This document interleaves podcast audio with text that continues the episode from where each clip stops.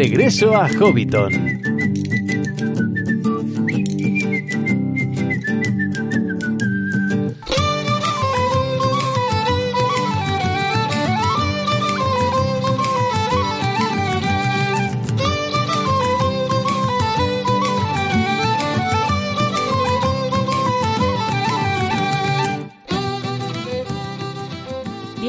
Un mes más, queridos hobbits, a esta nueva edición de Regreso a Hobbiton. Empezamos con mucha energía y vamos a tratar un tema eh, hasta cierto punto polémico. Tolkien ha recibido varias acusaciones sobre misoginia y patriarcalismo en su obra, pero ¿eso es cierto? ¿Hasta qué punto eh, la obra de Tolkien resulta misógina? Bueno, esto es lo que nos proponemos averiguar a lo largo de este programa. Eh, si os pedimos por favor que seáis respetuosos con las opiniones que, que, aquí se digan, este no es un programa sobre misoginia en general en la sociedad o sobre feminismo, es un análisis sobre un autor concreto y unas obras concretas. Por lo tanto, de nuevo ruego que seáis respetuosos y sobre todo que no extrapoléis eh, a otras circunstancias. Esto aquí estamos hablando solo y única y exclusivamente sobre Tolkien. Después, el Eder nos trae sorpresas con el élfico. Nunca hubiera pensado que un diccionario pudiera darme pistas o ayudarme a descubrir cómo era la Tierra Media, pero resulta que es así. Así que quedaos con nosotros para aprender alguna palabrita de élfico y descubrir algún secreto sobre Arda. Terminaremos con una lectura y con una agenda friki. Los que vivís en Madrid o alrededores, coged papel y boli porque os traemos información sobre un evento que se va a producir en Cercedilla dentro de muy poquito y seguro, seguro, seguro que os vamos a convencer para que echéis un vistazo. Sin más dilación, empezamos esta nueva edición de Regreso a Hobbiton.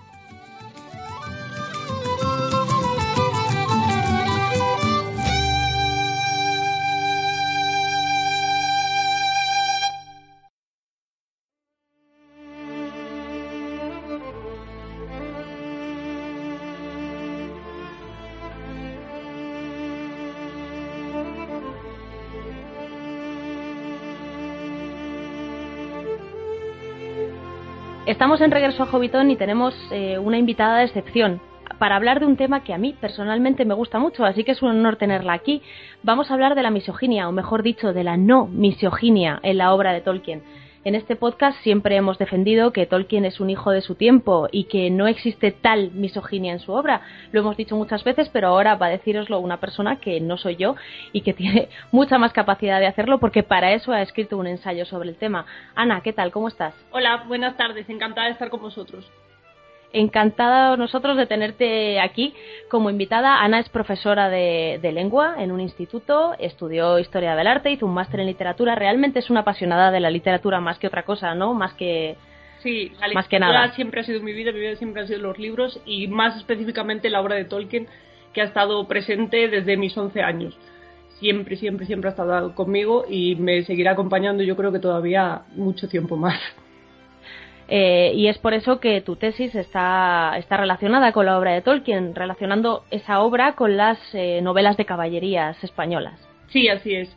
A través de los motivos, eh, creo que hay una fuente bastante importante de los libros de caballerías que hasta ahora no se ha apuntado más que muy brevemente y yo decidí estudiarla eh, sobre todo pues eh, obras como la Madrid de Gaula o como El Quijote como obras que Tolkien pudo haber leído y que pudieron tener una influencia directa en la conformación de, de El Señor de los Anillos y del Hobbit. Además hay que decir que Ana está aquí con nosotros porque es la ganadora del premio de ensayo de la Sociedad Tolkien Española, el Albuine, del año pasado. Recordaréis que anunciamos ese premio varias veces, os animamos a participar. Bueno, Ana participó y ganó el premio con este ensayo que se llama concretamente eh, Misoginia, Patriarcalismo y Roles de Género en la Tierra Media. Sí, es así, ¿verdad? Sí, eso. Bueno, eh, enhorabuena por tu premio, eso para empezar. Muchas gracias. Así Tengo fue todo un placer participar en, en el concurso y fue la primera vez que participaba y no te haces una idea de la ilusión que me hizo cuando me dijeron que había ganado compartido con otro chico pero que por cierto estoy mm, deseando leer ese ensayo a ver si se publica prontito y tengo la oportunidad. Bueno, él va a visitarnos también en regreso a Hobbiton, o sea que si te da tiempo a leértelo antes de que llegue, luego cuando, cuando te lo cuente en el programa, pues eh, despejará todas las dudas que puedas tener y lo disfrutarás muchísimo más. Sí, sin duda. bueno, pues eh, como he dicho, enhorabuena por el premio, en mi opinión merecido. Yo la verdad es que me he leído este ensayo dos veces y me lo he leído del tirón. Son 21 páginas y me lo he leído todo seguido, sin parar. Es difícil para mí porque los ensayos muchas veces me. Yo, yo soy un poco dispersa con los ensayos y, y me cuesta centrarme. Pero, pero estaba tan bien explicado y tan bien hilado que no podía soltarlo. Así que vamos a empezar ya. Eh, yo espero que con este programa nadie se ofenda. Sé que hay gente con una, con una variedad grande de opiniones, habrá, habrá personas que consideren a, a Tolkien misógino y patriarcalista. Eh, no es mi caso. Mm, como yo soy la que dirige el programa, pues no es el caso del programa, lo siento mucho. De todas formas, el ensayo está para explicar por qué creemos que no era misógino, con lo cual, oye, por lo menos vamos a defender una postura. Luego podemos estar equivocadas, pero estará basado en algo. ¿Vale? Así que vamos a empezar. Eh, vamos a empezar con esto, Ana. Entonces, ¿Cuáles son los ataques que se han hecho a Tolkien generalmente? Los ataques eh, hacia Tolkien empiezan desde, desde la publicación misma de la obra y el propio autor contestó que no se explicaba muchas veces los ataques que estaba recibiendo, no por el hecho mismo de recibirlos, porque evidentemente todo el mundo cuando publica algo pues está abierto a la crítica y a las opiniones de los demás. Pero a él lo que, le, lo que más le llamaba la atención es que no sentía en esas críticas reflejada su obra y tenía la sensación de que o no se la habían leído directamente o que lo habían hecho de una manera muy rápida, muy superficial y muy interesada. Y más o menos mi opinión coincide con la suya allá por los años 70, cuando empiezan a surgir los movimientos feministas, se puso muy de moda eh, criticar sobre todo pues eh, la literatura de ciencia ficción y de fantasía que también empezaba a surgir, empezaba a tener mucho éxito por aquel momento de los universitarios de las universidades americanas de la época y demás. Y eh, hubo un par de congresos en los cuales se habló, entre otras cosas, de la obra de Tolkien, acusándole de que los personajes eran muy simples, que no tenían, los personajes femeninos, que no tenían apenas trama, que no tenían apenas importancia, que además eran o maternales o que directamente no, eh, bueno, que poco menos que le había permitido como gran favor a Eowyn ir a la guerra y que faltaría más, vamos, que los había ninguneado y minimizado muchísimo.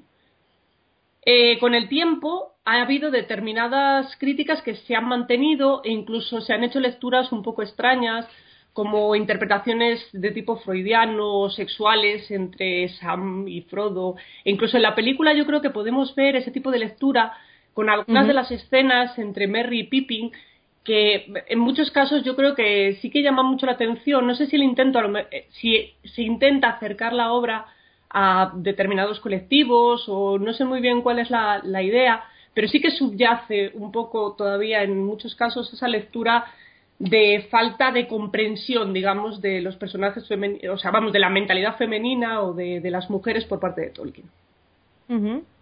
Eh, sin embargo, mm, realmente esto no es cierto si analizamos la obra en detenimiento. Es decir, eh, yo, como dices en tu ensayo, Tolkien hay que tener en cuenta pues que es un hijo de su tiempo y evidentemente pues está rodeado de, hombres todo el rato, ha estado en la guerra, trabaja en la universidad, el ambiente es en su mayor parte masculino y, y, y parece en cierto modo natural que la mayor parte de los personajes de esta obra sean hombres, sobre todo teniendo en cuenta el carácter de la misma obra y la historia que está contando. Sí, eso es. Eh, lo que pasa que el hecho es que eh, los personajes que aparecen aparecen con mucho peso realmente para lo que luego resulta ser la obra, al menos en el caso de alguno de ellos. Y además, eh, podría haber minimizado mucho más eso. si realmente lo hubiera querido hacer de manera consciente, hay eh, en el Silmarillion y en los primeros escritos que ha ido desenterrando su hijo Christopher, aparecen de, vez en cuando y son relatos muy, muy,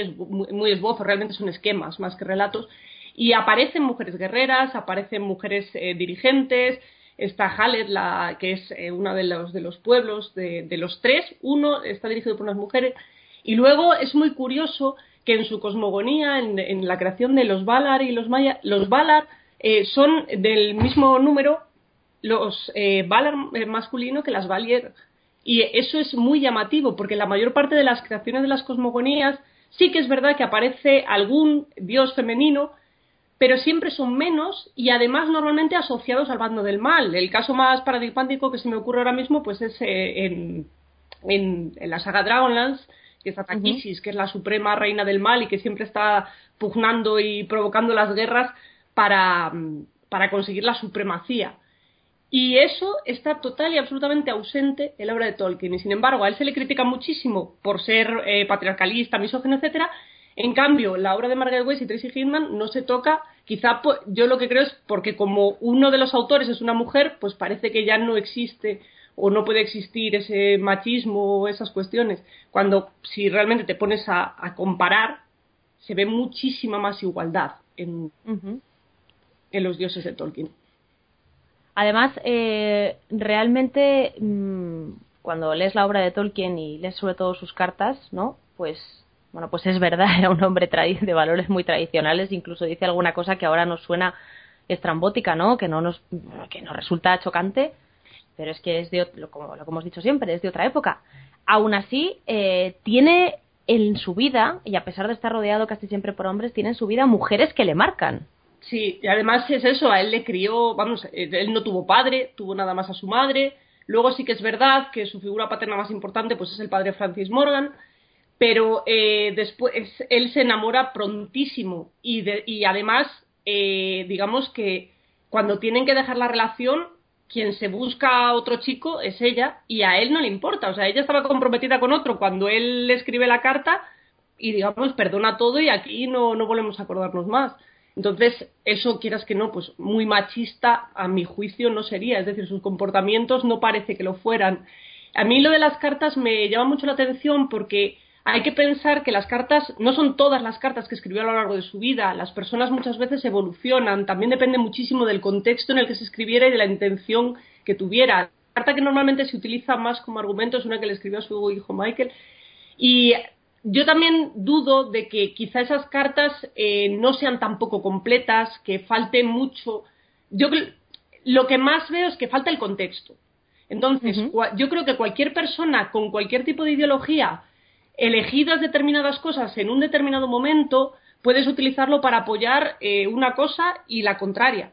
Entonces, me parece que las cartas de Tolkien a veces se toman demasiado a la ligera y en cambio eh, su biografía o su propia literatura no muestra eh, lo que vemos en, esa famosa carta tan traída y tan llevada sobre las diferencias entre los hombres y las mujeres y los comportamientos de los hombres y las mujeres. Eh, tú comentas en tu ensayo que en El Señor de los Anillos y en el Silmarillion eh, las mujeres que aparecen tienen un gran, una gran importancia en el desarrollo de la trama y hablas de los arquetipos de la literatura artúrica y caballeresca. ¿Nos puedes comentar un poquillo? Sí, eh, a ver, eso se relaciona sobre todo pues con, el tema de, mi tesis y con, lo que estoy trabajando, entonces lo tengo que meter por todas partes, por así decirlo, sale de mí.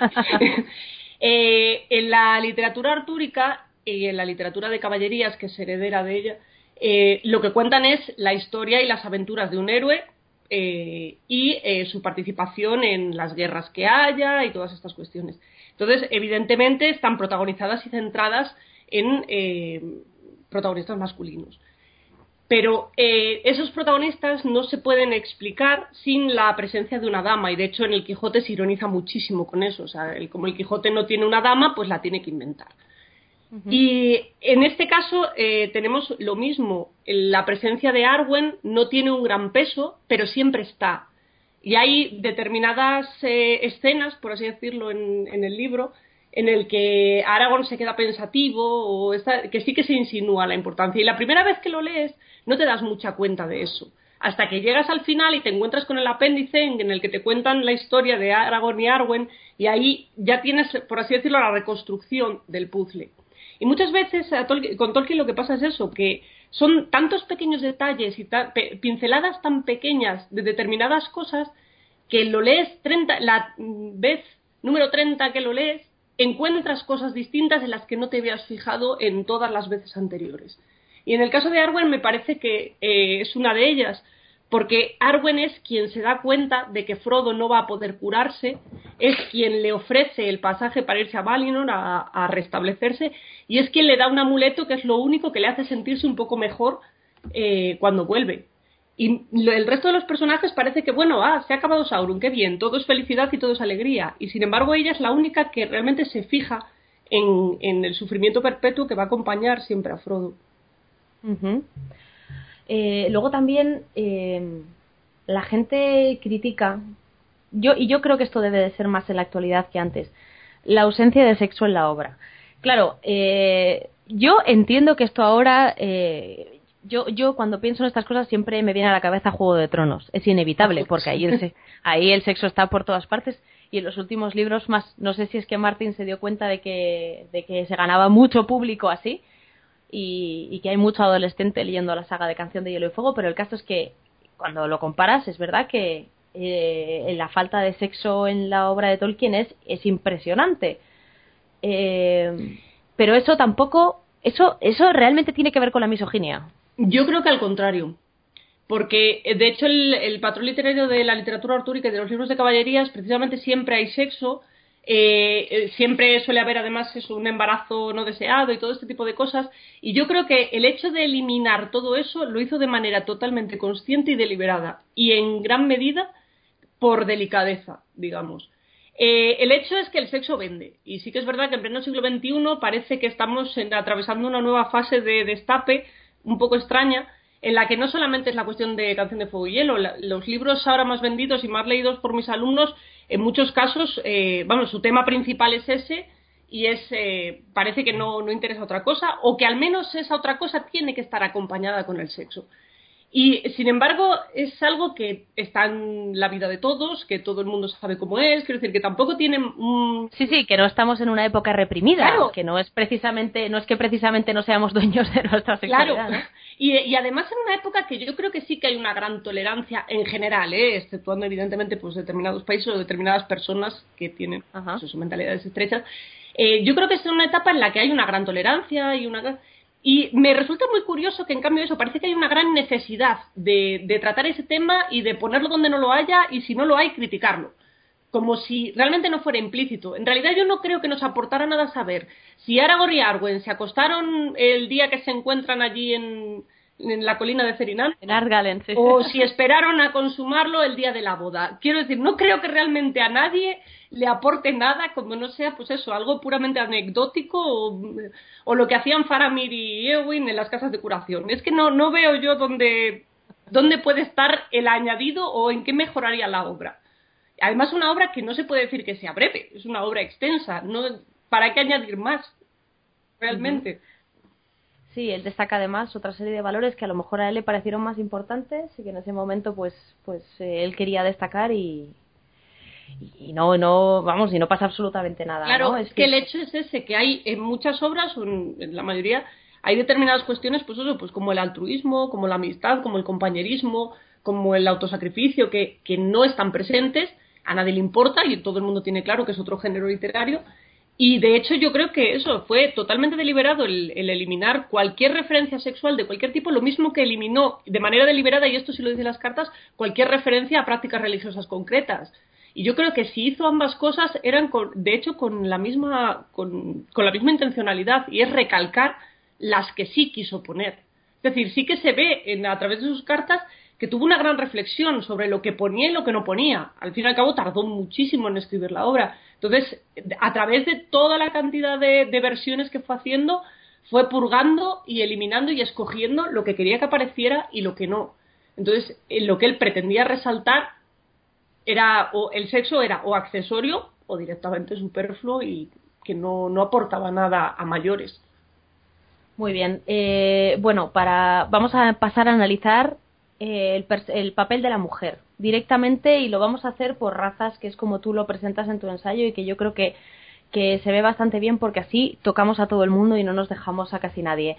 Eh, pero vamos a centrarnos sobre todo en el Hobbit y en el Señor de los Anillos porque son las obras que él termina, completa, finiquita y edita. Seguramente las hubiera estado retocando toda la vida, pero bueno, esas son las obras que él termina.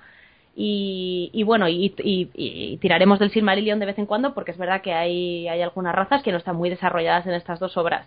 Pero hay que decir que el Silmarillion pues es una cosa que no, no está terminada. De hecho, casi todos los análisis que se han hecho este programa, en este programa más profundos eh, no utilizamos el Silmarillion mucho porque entendemos que es una cosa, es un borrador que Christopher juntó, que es precioso y está muy bien, pero que, que Tolkien no, no terminó de pulir porque le habría llevado tres vidas.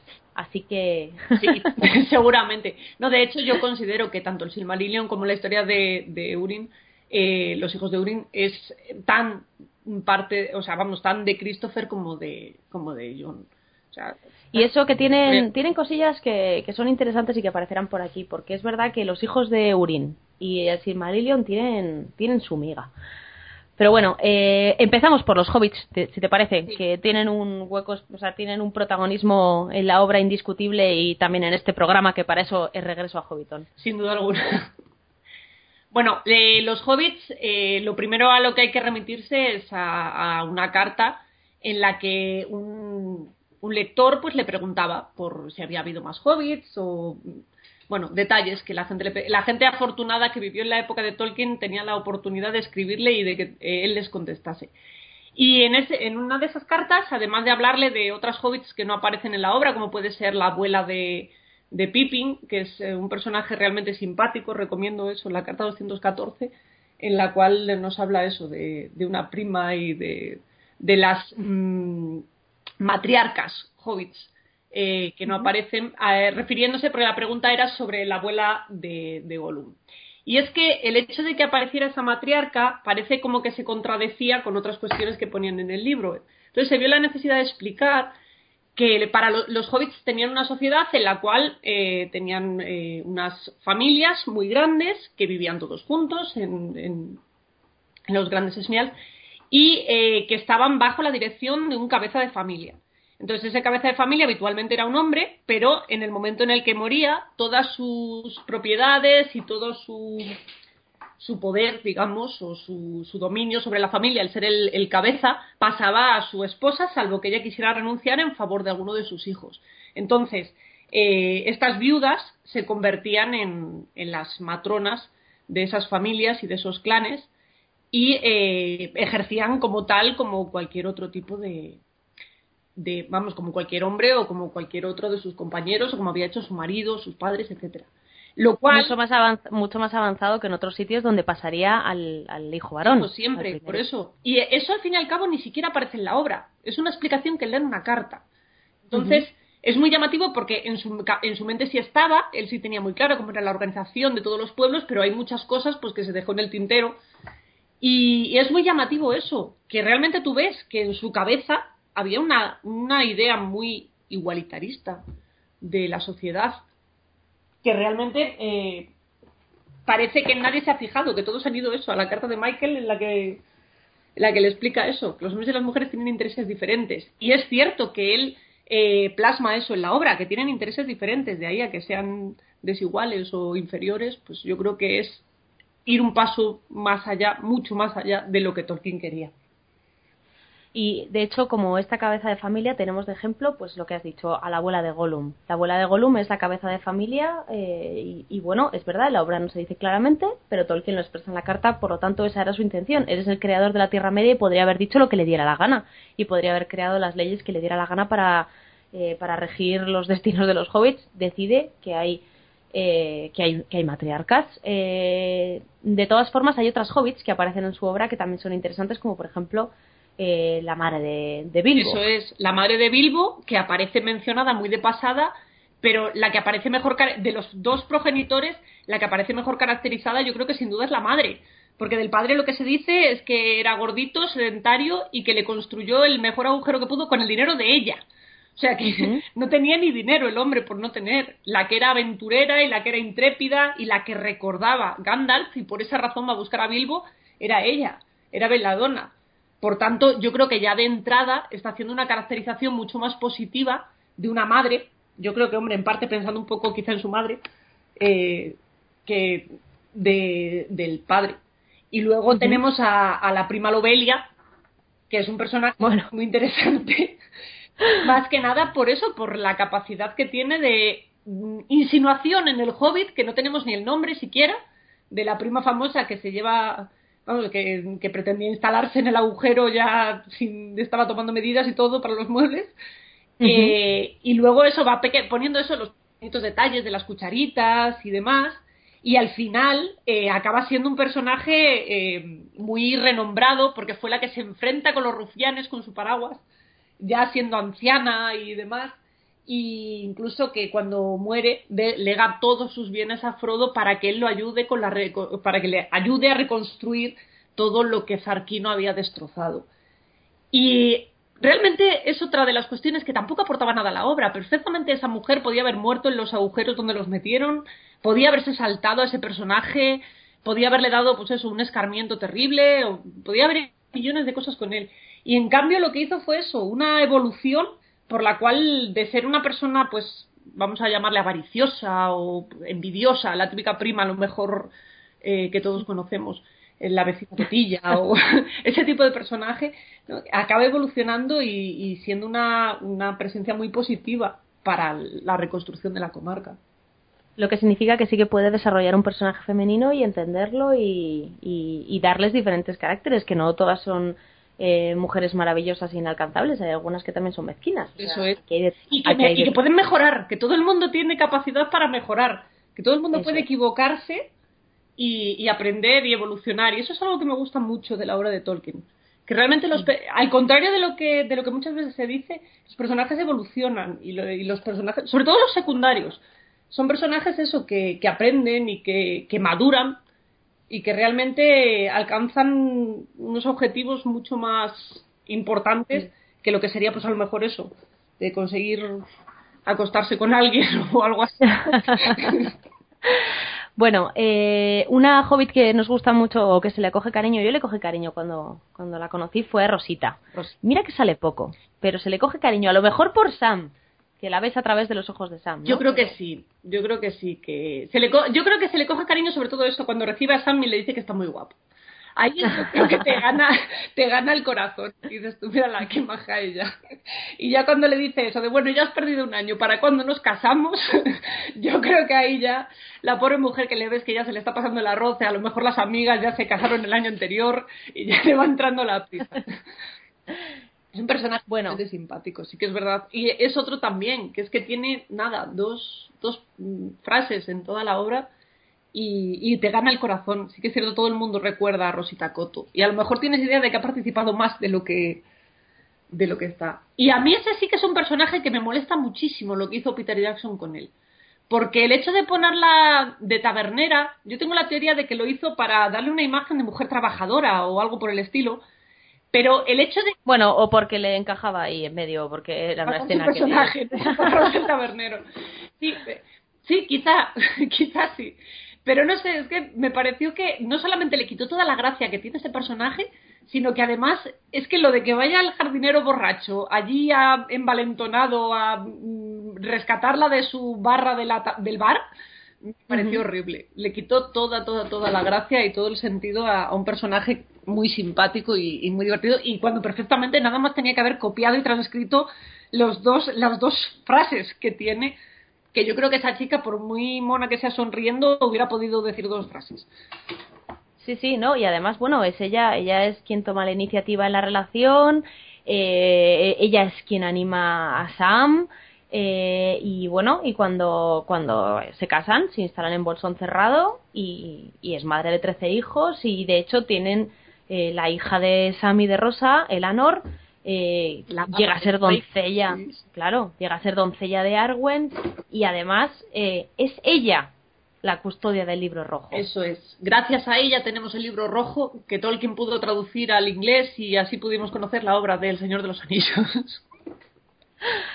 Por lo tanto, queda claro con el caso de, los, de las hobbits, ¿no? Sí, yo creo que, el caso de los hobbits, que además son quienes centran el relato, él eh, lo repite varias veces, que quería focalizar eh, toda la historia a través de los ojos de los hobbits y de los ojos de los pequeños, cómo los pequeños eh, estaban relacionados con los, acontecimientos, los grandes acontecimientos del mundo. Eh, creo que esa sociedad que él hizo, la hizo así, como tú decías antes, porque quiso. Podía haber hecho lo que hubiera querido, que para eso era suya, para eso era su libro. Y no creo que además ni siquiera estuviera pensando en complacer ningún a ningún tipo de público, ni infantil, ni juvenil, ni mujeres, ni hombres. Simplemente él hizo una sociedad perfecta, pacifista, que disfrutaban de las pequeñas cosas, eh, que les gustaba estar pues eso con las familias y, los, esos pequeños placeres que realmente al final son los que hacen la vida más agradable.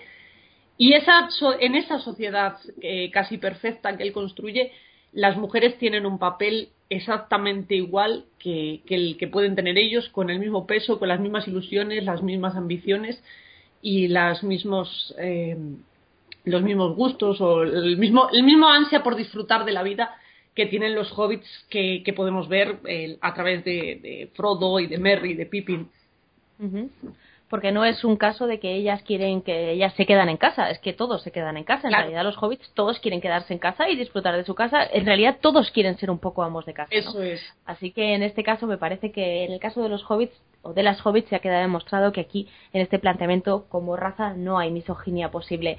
Vamos a pasar a otra vamos a pasar a otra raza complicada, porque de esta no tenemos apenas información.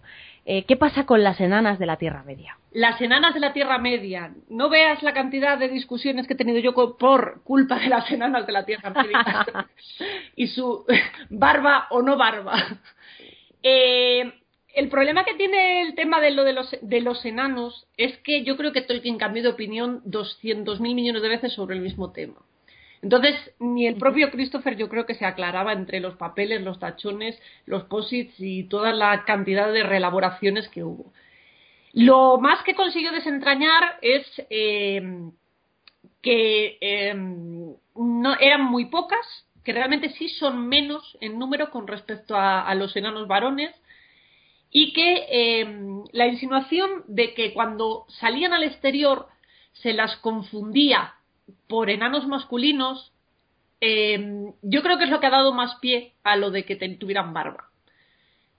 Yo soy muy reacia a, ver, a, imaginarme o a, que estén en mi cabeza las enanas con barba. Creo que más bien lo lógico sería que simplemente se disfrazaran si tenían que salir al exterior, cosa que no solían hacer. Eh, pero el hecho es que al estar el relato focalizado desde el punto de vista de los hobbits, como apenas tuvieron, a ver, tuvieron relación con los enanos, evidentemente que sí, sobre todo el caso de Bilbo, pero como los enanos son tan sumamente eh, cerrados a, compartir sus secretos, a compartir cualquier cosa o cualquier información de su sociedad, eh, lo que nos dice Tolkien es que lo poco que se sabe fueron cosas que Gimli le fue contando pues, a Frodo, a Bilbo y demás. Y esa poca información, parece que a preguntarles por las mujeres no debieron de llegar, o al menos no debieron de, llegar a transcribirlo. Entonces, nada más conservamos el, nombre de Dis, que de la madre de Philip, la hermana de Thorin, y, nada más. No sabemos siquiera eso, si tenía barba, si no tenía barba, o, a qué dedicaba el tiempo libre, porque podía, yo que sé, ser una herrera muy capacitada y que por esa razón no salían de casa. Igual eran las más hábiles de todos, pero no podemos imaginar. Lo bueno que tiene es eso, podemos imaginar lo que queramos realmente. Sí, lo que no está puesto en ningún sitio, es decir, él no las desarrolló, pero desde luego lo que no dice es que, que tuvieran un papel inferior al de los hombres en su sociedad ni nada parecido. Lo único que dice es que nunca, eh, que no las podían obligarse a casarse y que la razón por la cual los enanos eran tan pocos es porque muchas de las enanas decidían no casarse o porque no había ninguno que les gustara o porque se enamoraban de uno que pues que ya estaba comprometido y demás. Y eso sí que es significativo, es decir... Hombre, pues sí. Claro, el hecho de que, de que el matrimonio fuera una decisión libre por parte de ellas, cosa que también veremos muy reflejado en, en Eowyn, de, en dos ocasiones se repite eso, que, que, es ella, la que consiente, es ella la que decide casarse, no se le pide la mano ni al hermano, ni al tío, ni a Aragorn, ni a nadie. O sea, aquí la que se casa es ella.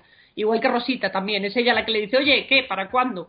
Entonces, eso es muy significativo también. Es decir, son ellas las que eh, toman la iniciativa, por así decirlo, no están sentaditas esperando que vengan a rescatarlas. Las que deciden sobre su vida, que entiendo que las novelas de caballería esto será bastante bien, esto será bien distinto, ¿no? En las novelas de caballerías eh, eh, siempre se oponen el padre o en la novela artúrica es peor porque ahí el que se opone es el marido, si me apuras con razón. Eh, pero eh, sí que es verdad que ellas al final acaban haciendo lo que les da la gana también. O sea, la única ah, transgresión, sí, sí, la única transgresión que cometen es esa.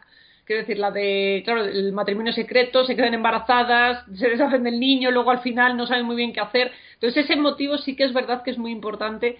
Eh, pero el hecho es que ahí sí que, para que el matrimonio sea público, sí que es verdad que necesitan el consentimiento de los padres y demás, que aquí no.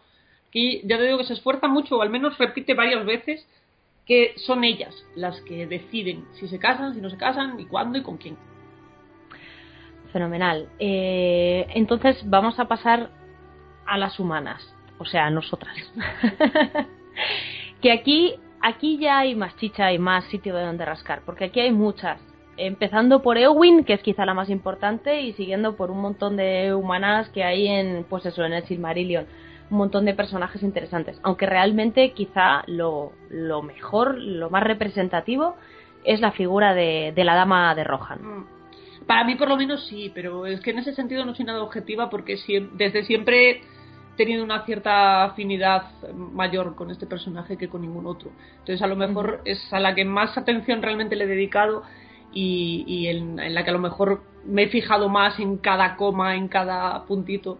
Porque sí que es cierto que tampoco es que aparezca en exceso, pero es un personaje muy llamativo, muy, muy relacionado con los libros de caballerías, porque es eh, la doncella que decide convertirse en un caballero y eh, lo que es más lo consigue. Y además eh, es muy significativo que eh, a ella la elige su propio pueblo como dirigente y a ella eso en lugar de sentirse orgullosísima que tenía que estarlo porque ni siquiera su tío había pensado en, en ella o sea es la gente la que la quiere porque considera que lo va a hacer muy bien y que además la aprecian y la valoran muchísimo eh, ella no solamente no está contenta con eso y no se siente nada orgullosa, sino que eh, lo que quiere es eso, ir a la batalla, ir a pelear y lograr grandes honores y grandes gestas.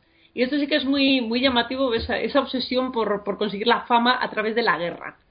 Y mm, yo creo que está muy relacionado con la época en la que él vivió, en la Primera Guerra Mundial, cuando había muchos jóvenes que estaban deseando ir a la guerra, demostrar su valía y todas estas cosas que y luego claro se encontraron con lo que se encontraron que la, digamos la guerra había cambiado mucho y las tácticas de guerra de la primera guerra mundial pues eran de todo menos menos gloriosas o daban una imagen de la guerra muy diferente de la que ellos esperaban. No ya no era la guerra de las máquinas. Sí entonces eh, el personaje de Eowyn yo creo que refleja mucho también eh, la necesidad que muchas veces tenemos las mujeres de demostrar cosas que no hay ninguna necesidad de demostrar y por esa razón me molesta tanto el concepto de que Tolkien no entendía la mentalidad femenina o no entendía eso que se dice de que no entendía a las mujeres, porque yo creo que Ewin demuestra que lo entendía a la perfección. Porque ella eh, quiere hacer algo que tampoco era necesario que hiciera, pero el hecho es que va a la batalla, consigue enfrentarse con el, con el enemigo más poderoso de todos los que acuden a la batalla, que es el, rey brujo, porque Sauron no aparece en ningún momento, es una presencia, pero realmente a la batalla no va. Y, no solamente consigue enfrentarse con él, y además eh, se deja muy claro que es un enemigo muy superior a sus fuerzas, sino que además consigue ganarle. Y además, eh, cumpliendo, bueno, cumpliendo una profecía, la, la, reescritura de la profecía de Macbeth, que a Tolkien no le había gustado nada, eh, pero el hecho es que nada más, simplemente era eso, que eh, no le iba a matar, ningún hombre podría matarle. Vale, ningún hombre podría matarle, un hobbit no es un hombre, técnicamente, un enano tampoco. Quiero decir, podía haberlo interpretado como hubiera querido. En cambio, no, lo que hace es que es Eowyn, eh, una mujer, la que, la que consigue vencerle, la que consigue matarle. Y después de ser la mayor heroína de toda la Guerra del Anillo, reconocido por Gandalf, reconocido por Aragorn cuando están en las casas de curación y demás, pues todavía no se queda contenta, quiere más, todavía más batalla, más guerra. Y eso es, claro, es muy llamativo por eso, porque en parte sí, pues es por la desesperación y porque además, pues como Aragorn no la quiere, pues eh, está muy triste y demás. Pero sí, siempre está también la idea esa, de, del seguir peleando, aunque no haya nada contra lo que pelear. ¿no? Muchas veces es eso, el, ansia que tenemos de, de, querer destacar y de querer conseguir las cosas a base de pelearte con, contra enemigos que, muchas veces no existen. También como el Quijote, lo de los gigantes y los molinos. Y al final, eh, cuando conoce a Faramir, a través de las conversaciones con Faramir, eh, es cuando ella se da cuenta de que realmente ese no es el camino, que realmente la destrucción no es el camino.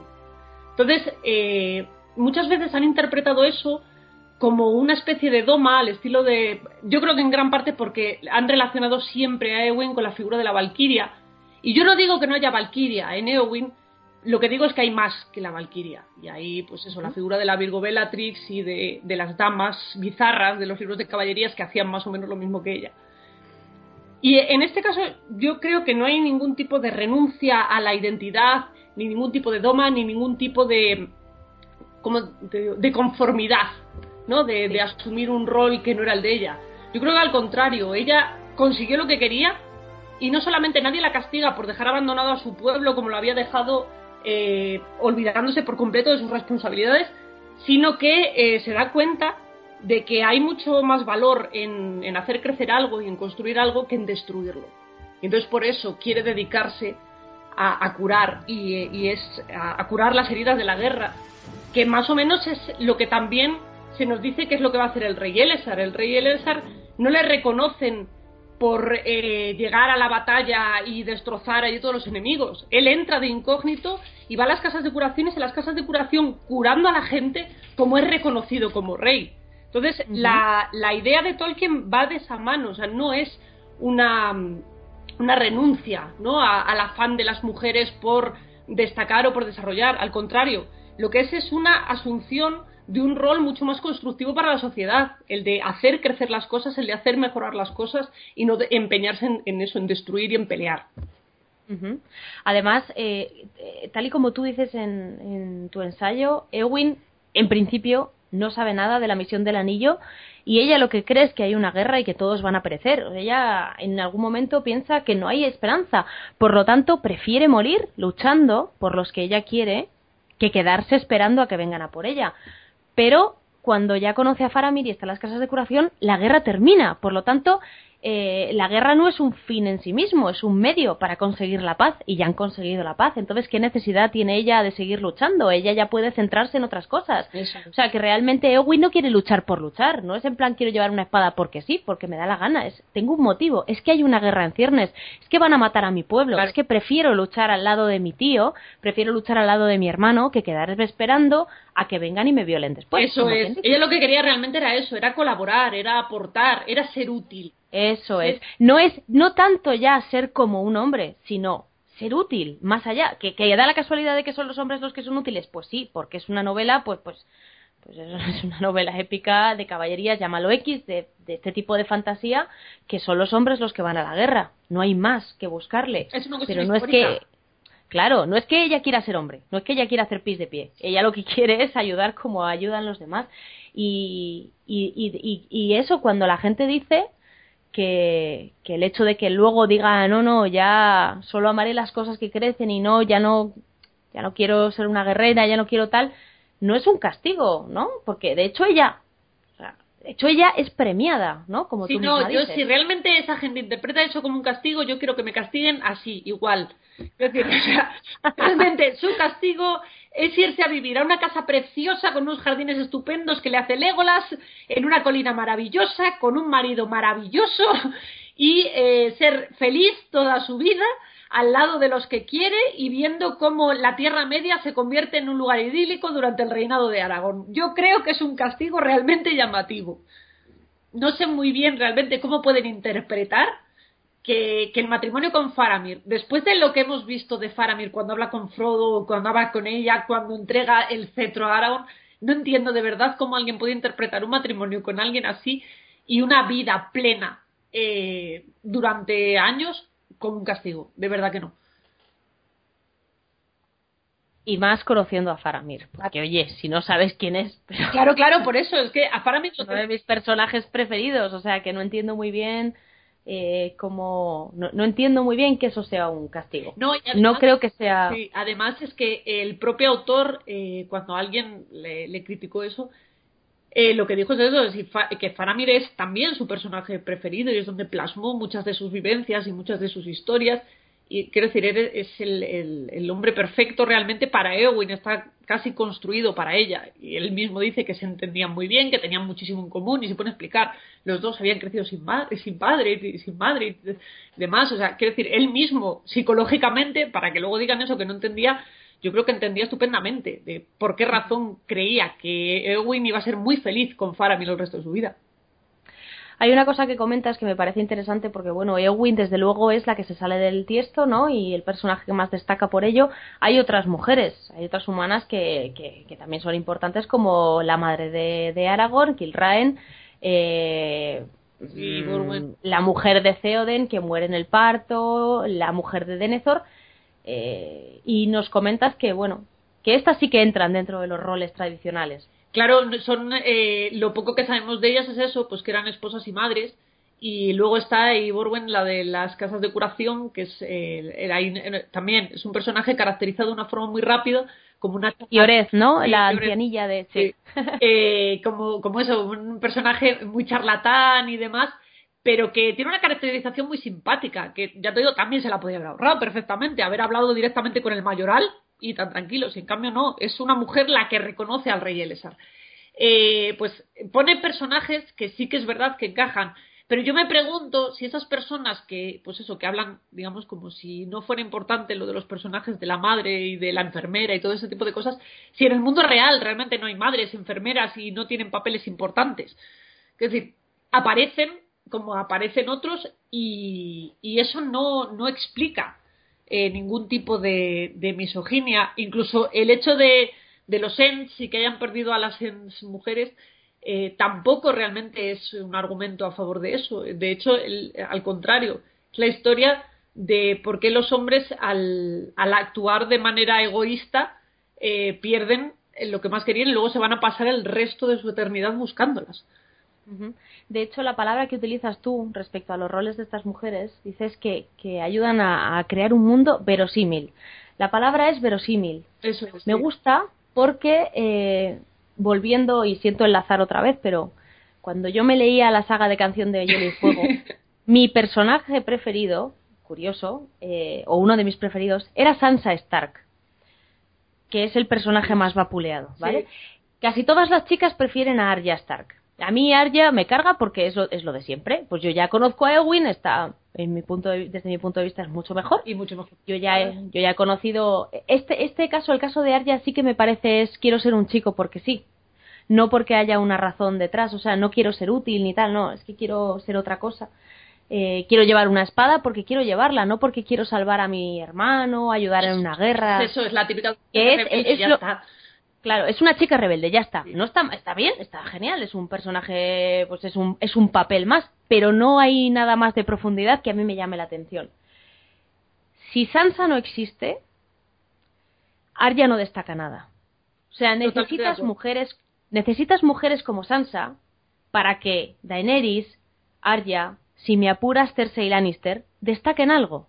Si todas las mujeres son así, no destaca absolutamente nada. El hecho de que Sansa exista es el reflejo de que este es un mundo de caballerías, un mundo medieval en el que esas mujeres existen, ¿no? Las mujeres que están educadas de una determinada manera para cumplir un determinado rol, que esperan casarse con un caballero guapísimo y tener hijos y nada más.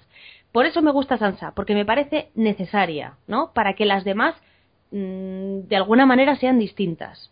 De hecho, a pesar de lo que muchas veces puede parecer, yo creo que el personaje de Sansa es más creíble que los. Claro, pero es que es verosímil, es la palabra que tú has usado y por eso me gustaba, porque cuando leí verosímil dije es que me recuerda a Sansa Stark. Sansa es verosímil, el resto, pues, unas más y otras menos, ¿no? Mm. Unas más y otras menos. Es que realmente hay, eh, a, pesar de la, toda la cantidad de sexo que hay y toda la cantidad de mujeres protagonistas que hay en la obra de Martin, a mí sí que me parece que Martin no entiende para nada la mentalidad femenina.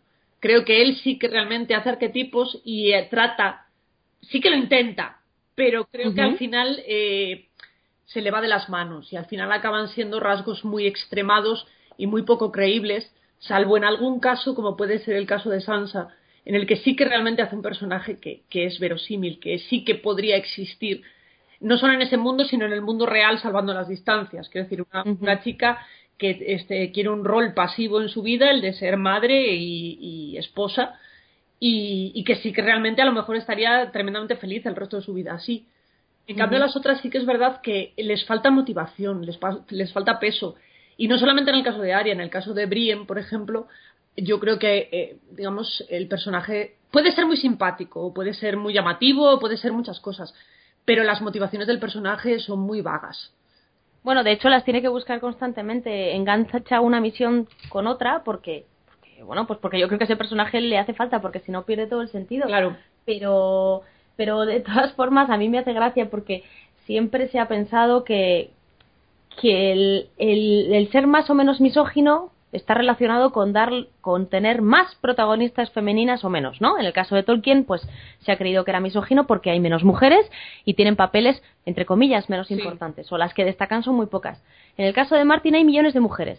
Eh, pero hay que ver lo que hace con ellas, ¿no? Porque cada vez que una llega al poder o alcanza un poquito de, de tal, de repente la convierte o es, o es alcohólica, ¿no?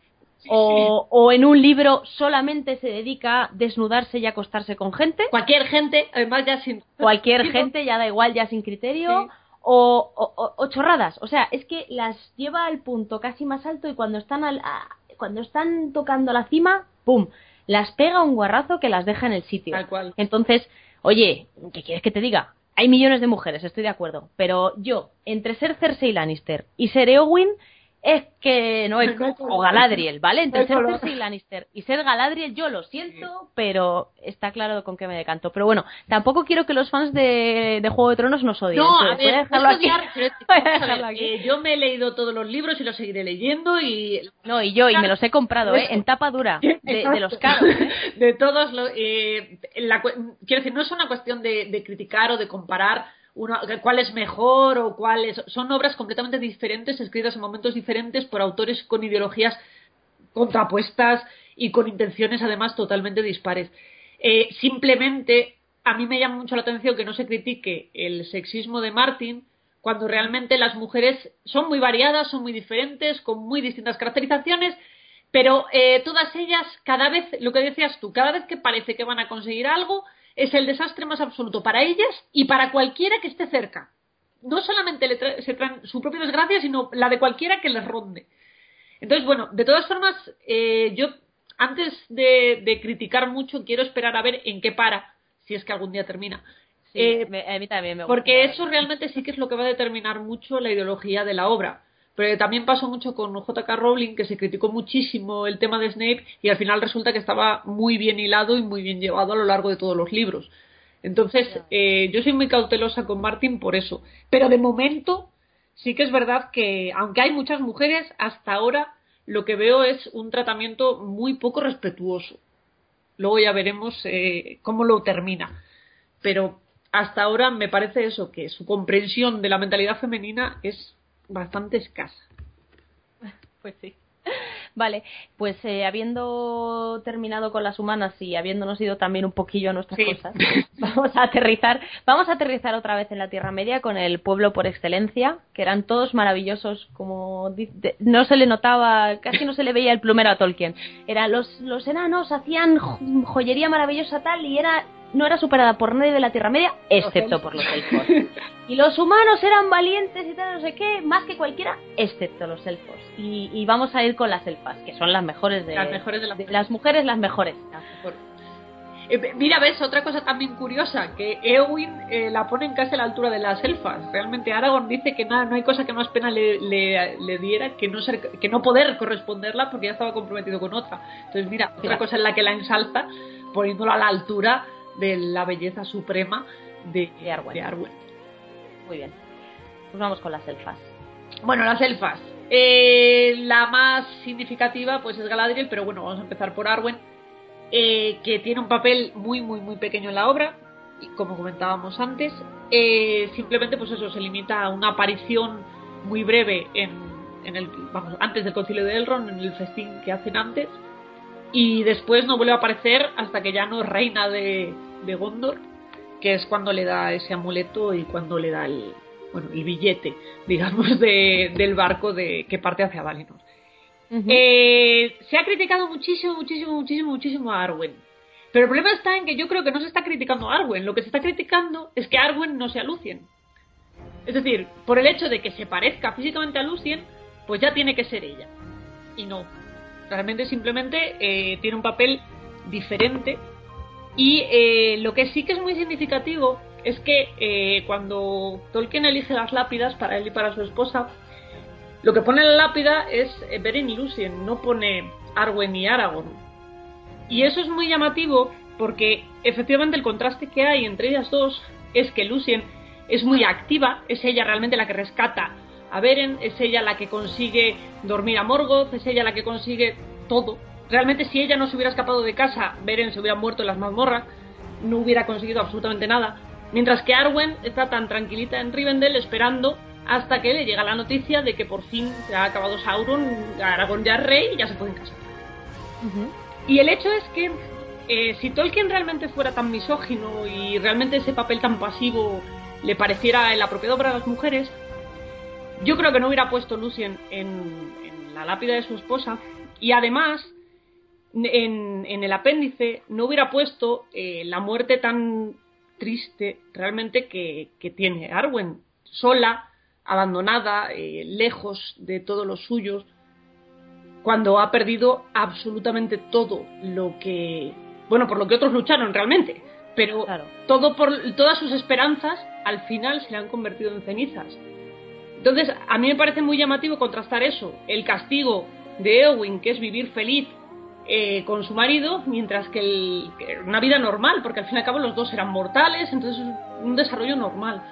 Mientras que Arwen tiene que renunciar a su padre, del que dice de que estaba muy unida, tiene que renunciar a sus abuelos, que se marchan también, a sus hermanos, a todo su mundo realmente, porque las donde vivían los elfos no sabemos, bueno, queda deshabitado todo, toda esa zona mientras ellos se van. Y tiene que vivir con gente, con gente extraña y con gente además muy diferente, porque ella no comprende a los humanos, que eso sí que es algo que dice, que, no les entendía, que los consideraba mezquinos y demás. O sea, ella tiene una vida con gente rara, a la que no entiende, que tampoco la entienden a ella, que, que eso, que muy distintos, porque ella ha vivido miles de años, los otros son muy fugaces, digamos, para ella. Y al final termina eso, pues yéndose cuando muere Aragorn y, muriendo ella sola en, el bosque de, Lorien, donde, donde realmente se enamoraron y donde se comprometieron. Entonces eso, me resulta muy curioso que ese sea el premio por haber hecho, por haber cumplido el rol tradicional de esposa trofeo. Efectivamente, si Tolkien estuviera a favor de ese rol, si a él le pareciera que ese es el único rol posible para las mujeres, pues entonces el castigo habría sido al revés. Y Owen habría muerto sola en el campo de batalla, tirada como una colilla, y, y, Arwen habría sido feliz para siempre y seguramente Mandos le habría concedido la inmortalidad a Aragorn. Exactamente, o, o sea, la hubieran dejado un barco para irse, porque sí que es verdad que, oye, que les importaba haberle dejado, yo que sé, un barquichuelo pequeñito. Sí, sí sabían que al final Aragorn se iba a morir igual. ¿Qué le costaba a Elrond esperar si para un elfo que podían suponer 100 años de vida de Aragorn? Ella sí que, Arwen en este caso sí que es, eh, sí que podríamos considerarla como, como la doncella tradicional de las novelas de caballería? Para mí sí, encaja muchísimo.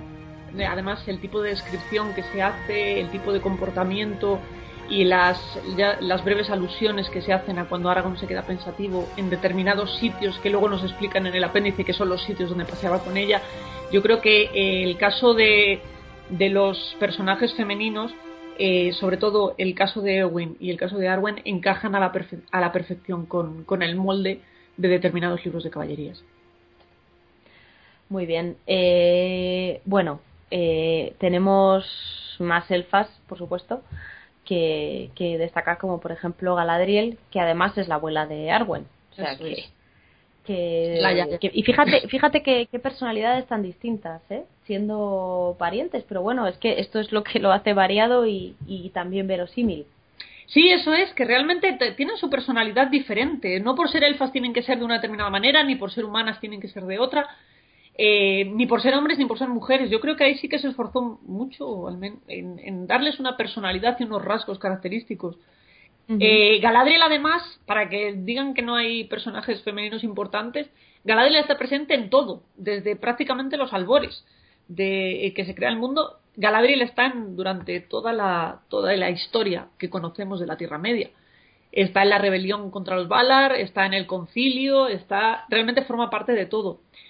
Y, además con, le, dan varios papeles importantes. Es, profetisa, es donante de objetos mágicos, además borda, por lo visto, es la que hace las, las capas que les dan en Lorien. Es decir, es que realmente lo hace todo. Y además lo hace todo bien y en la que el, que les da la bienvenida cuando llega a la compañía es eh, Celeborn. Y mientras tanto ella está eh, mirando y analizando los pensamientos y todo esto. Eh, pero en el momento en el que Celeborn parece como que mete la pata, ¿no? Con, con lo del con lo del Balrog, ya eh, salta ella y ya dice, no, no, esto es que no conocemos el fin de todas las cosas, calla la boca, cariño. que no es así. ya hablaremos de esto. ya te lo explicaré. Y, me llama mucho la atención eso, que, enseguida se hace ella, por así decirlo, con, todo el papel preponderante. Entonces, me, llama mucho la atención que se diga que las, no hay mujeres fuertes en la Tierra Media, cuando yo creo que si uno realmente se pone a pensar en la definición de mujer fuerte, yo creo que sería Galadriel por, por excelencia. Es la reina, es la profetisa, es la maga, es la donante de objetos mágicos, es eh, todo. Es que realmente los tiene todos los papeles. Además, ah, y tiene uno de los anillos de poder. De tres que hay, ella tiene uno. Pues. Quiero decir, realmente no creo que, se pudiera hacer un papel femenino más fuerte y desde luego nada maternal, que es lo, lo que le acusaba a Marion Simon Bradley de, de ser eso, maternal. Yo no pues, sé eh, qué libro leyó. No sé dónde le ha visto la maternidad. Yo realmente lo que me preocupa es qué madre tenía esta señora. Para que le parezca maternal. Galadriel. Eh, eh, hay gente que dice que Galadriel le recuerda mucho a la Dama del Lago. Sí, eh, tiene. Pero quizá porque cumplen el mismo tipo de función, ¿no? Parecida en la. Cumplen, exactamente la misma función. luego, además, es que la Dama del Lago está muy relacionada con todas las hadas medievales de varios relatos a partir del siglo XII eh, muy relacionadas con, con, el agua y con las ninfas, vienen de las dríades griegas, eh, tienen toda una evolución en la que la más conocida sí que es la Dama del Lago, que va vestida de blanco, que tiene poderes proféticos, que además protege a Lancelot, que además es la que da la espada, una de las espadas a Arturo. Entonces sí que eh, el caso de, de Gandalf y de Galadriel, realmente, a pesar de lo que dice el propio Tolkien, es muy difícil separarlos de, la influencia de la literatura artúrica. Claro. Muy bien. Eh, bueno, eh, aparte de Galadriel, que por supuesto, pues eso, personaje a destacar, pues tenemos otras elfas eh, que también destacan, como por ejemplo Melian. bueno, Melian en realidad no es elfa, toma forma de, pero no lo es realmente aquí yo creo que ya vamos a entrar a la, a la parte de, diosas y espíritus femeninos, porque es verdad que Melian, bueno, pues tiene, se casa con un elfo, toma forma de mujer elfa, entiendo, no se nos dice exactamente, pero yo entiendo que sí, tiene una hija elfa, que es Lucien, eh, pero bueno, esto ya entra más dentro de la parte de diosas y espíritus. Sí, hay de, dentro de la parte de, de diosas y espíritus está Valla de Oro, que también hay una indeterminación muy grande con respecto a qué o a quién es. De hecho, hicisteis un programa sobre eh, de dónde podía provenir eh, el personaje de Valla de Oro y de, y de. Eh, en cualquier caso, Valla de Oro, la caracterización es que es un espíritu de la naturaleza, la hija del río, ¿no? Es lo que, lo que tenemos. que se, bueno, hay teorías de todo tipo, entre otras, pues eso, que puedan ser los Valar, Aule y Yavanna, y que por esa razón, pues por eso no le afecta el poder del anillo a, a Tom Bombadil, porque estaría por encima de eso. Pero lo que me interesa destacar en este caso es que estos dos personajes tienen una vida completamente idílica en medio de un bosque, muy a lo ermitaño, y eh, lo que sabemos es que los hobbits ven cómo comparten las tareas del hogar. Es decir, ellos eh, recogen la mesa entre los dos. Entonces a mí eso sí me parece significativo, de, como decíamos, un hombre de esa edad y con esa educación compartiendo las, las tareas del hogar parece bastante moderno. Claro. Eh, lo que has mencionado antes, al principio del programa, es la cantidad de diosas que hay. En otras mitologías no hay tantas. Hay un par de representaciones. Aquí hay exactamente el mismo número de, de, de Valier que de... No sé cómo sería el Valar y Valier. Vale. El mismo número de Valar y de Valier. Eso es. Sí, a mí me, resulta muy significativo eso, porque ya te digo, hasta en, el resto de, mitologías, cuando desarrollan el tema de los dioses en profundidad, eh, siempre hay diosas, evidentemente, pero mayoritariamente suelen ser o bastante poco relevantes o suelen ser malignas. Y además no suele haber el mismo número, siempre suelen predominar los dioses masculinos.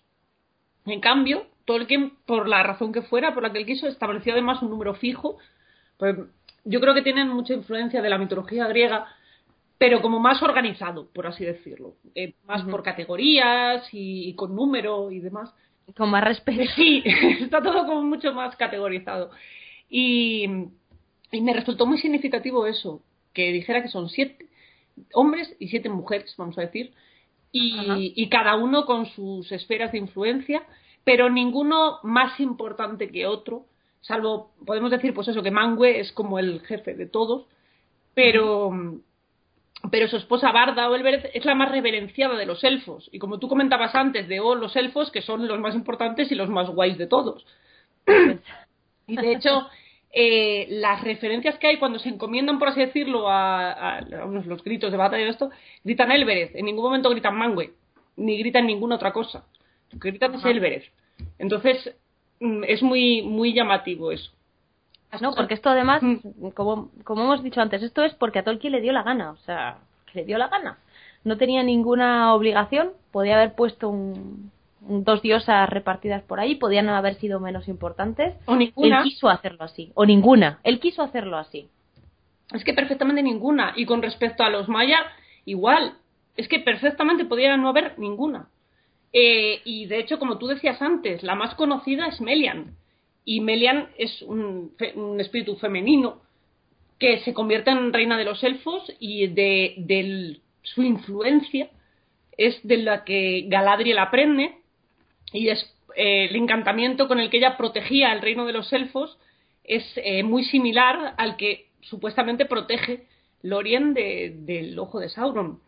Entonces, eh, es la madre, como decías, la madre de Lucien, es decir, tiene una importancia fundamental para el desarrollo y para el sostén de los elfos en la Tierra Media en el momento en el que todavía está Morgoth por ahí. Entonces, eh, perfectamente podía haber sido al revés, ¿no? Que hubiera sido eh, el espíritu poderoso, el masculino, el que se casa con una elfa, o directamente haber eh, ignorado por completo toda la cuestión. Bueno, para, para, aquellos que no hayan profundizado mucho en el Silmarillion, decir que los Maiar pues, son los espíritus eh, ayudantes de los, de los Valar o de los dioses. Entonces, pues Melian es una de ellas, Uinen es la señora de los mares, eh, Arien es un espíritu de fuego que se convierte en el sol, con lo cual tiene un papel también. Está todo muy equilibrado la obra de Tolkien, debo decir, en este sentido. En el sentido de la creación, tenemos a Arien, que es, es, eh, es un espíritu de fuego que se encarga de llevar el sol, y tenemos a Tilion, que es la luna, chico y chica, constantemente. Y, bueno, y, pues, además, eh, normalmente uno siempre tiende a asociar el sol con lo masculino y la luna con lo femenino. Eso es. Y en cambio lo que hizo fue totalmente al revés. Y de hecho los elfos cuando se refieren al sol se refieren a él en femenino. Lo cual es muy significativo, porque el sol es lo que permite que crezca la vida y que haya vida en la tierra. Es una historia bonita la de Arien y, y, Tilion porque eh, cuenta que él la persigue en realidad él, está enamorado de ella, entonces siempre intenta perseguirle, perseguirla con su barco, en su barco lleva la luna, Arien lleva en el suyo al sol, intenta perseguirle y nunca la alcanza, salvo de vez en cuando, ¿no? Que son los eclipses, pero es una historia bonita, esa vez la contamos aquí. Muy relacionada con, con, los mitos ya desde Mesopotamia de las historias del sol y la luna. Son unas historias preciosas. Muy bien, pues yo creo que ya hemos hecho un repaso por todos los por todas las razas, hemos destacado los personajes femeninos más significativos de cada una, hemos explicado sus situaciones. Eh, ha llegado el momento de, concluir y contestar a todas esas, eh, todas esas críticas que comentamos que se hicieron sobre Tolkien eh, al principio del programa. Así que te voy a ceder la palabra a ti ya enteramente y Ana, las conclusiones son tuyas. Muchas gracias. Bueno, pues simplemente recalcar que a través de lo que hemos comentado en este programa yo creo que queda bastante claro que hay pocas mujeres en la obra de Tolkien, eso es evidente, pero las que hay sí que eh, son importantes, todas ellas, todas ellas tienen una personalidad propia, desarrollada a veces en, pinceladas muy breves, pero que te dan una imagen muy rica, de un mundo muy rico, de un mundo muy verosímil, en el cual hay personajes de todos los tipos, para todos los gustos, y con los que cualquiera podría identificarse. Y además eh, que los personajes masculinos tampoco están caracterizados, digamos, eh, con unos rasgos muy de guerrero, muy arquetípicos, sino que a Elrond nos lo muestran como una persona con habilidades curativas, Aragón es reconocido como rey por su capacidad para la sanación, no tanto por eh, haber aparecido en la batalla de los campos del Pelennor, sino por su, su habilidad innata para curar. Y, por ejemplo, Bilbo podría haber tenido perfectamente una criada. Se nos dice que era una persona con una situación económica desahogada. En cambio, él hace sus cosas en su casa y es, eh, lleva su despensa y todas sus cosas. Entonces, eh, los personajes que, que aparecen no cambian y no evolucionan en un sentido de adaptarse a un rol tradicional, sino que todos ellos, hombres y mujeres, lo que hacen es asumir la ideología que tenía el autor de que lo que hay que hacer es disfrutar de la vida y de las pequeñas cosas de la vida y no dejarse llevar por ambiciones o por luchas sin sentido que no conducen a nada, eh, como puede ser pues el caso de Boromir, que le pierde la, fama o el, ansia por el combate o Denethor, que se deja llevar por el derrotismo.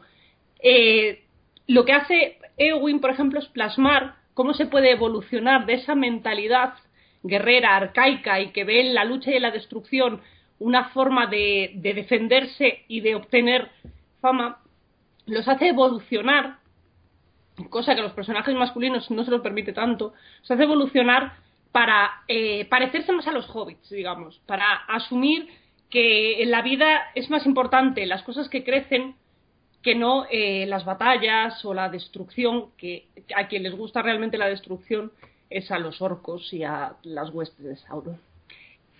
Y por último, simplemente que eh, no solamente los personajes femeninos tienen importancia, tienen eh, cuerpo, digamos, y tienen características propias, sino que además hace, eh, cumple con algo que las feministas pedían, que era eh, hombres fuertes que no se sintieran amenazados por la presencia de mujeres fuertes. Y ahí tenemos a, Beremon, a, Beren, tenemos a Celeborn, tenemos a Faramir, tenemos a Eomer, tenemos a Gandalf, tenemos a Aragorn. Todos ellos muestran en numerosas ocasiones el respeto que tienen por estas mujeres, tanto por Galadriel como por eh, Eowyn y por las antiguas, por las conocidas por las leyendas, por Lucien y demás, eh, que no solamente consideran no que se hayan salido del tiesto, sino que las respetan y las tratan como debe ser, por así decirlo, las tienen en, la estima que merecen eh, y no pretenden eso, relegarlas a ningún puesto de secundario ni, ni, ni considerar pues eso, que puedan ser inferiores en ningún momento. Y que todo esto eh, lo hizo de manera totalmente voluntaria, es decir, era su mundo y podía haber hecho con él lo que él hubiera querido. Muy bien, eh, pues eh, hasta aquí hemos llegado. Yo espero que no hayamos ofendido a nadie por el camino. Por supuesto, respetamos todo tipo de opiniones en el programa. No tenéis por qué estar de acuerdo con lo que hemos dicho o con lo que nos ha contado Ana. Lo que tampoco se puede decir es que no esté fundamentado ni bien explicado. Se puede opinar hay opiniones diferentes, pero desde luego esta está, está bien, bien llevada, bien explicada, está basada en unos hechos, podemos estar de acuerdo o no, pero eh, hay que respetarlo todo. Por favor, te voy a pedir que te despidas con la frase con la que cierras tu ensayo, porque me parece perfecta. Bueno, dicen que la belleza está en los ojos del que mira y quizá el sexismo también. Muchas gracias, Ana, por habernos visitado en Regreso a Hobbiton. Espero, de verdad, que vuelvas a, tomarte un té con nosotros otro día. Encantada siempre que queráis. Muchísimas gracias por haberme invitado. Eh, muchas gracias por haberme dado la oportunidad de hablar del ensayo. Ah, fue genial participar. Animo a todos a participar en, en eso. Seguro que todo el mundo tiene muchísimas cosas que decir, porque lo mejor que tiene la literatura es que cambia con cada lector, e incluso los lectores cambiamos a través de ella y de verdad que ha sido un placer. Muchísimas, muchísimas gracias. Un abrazo.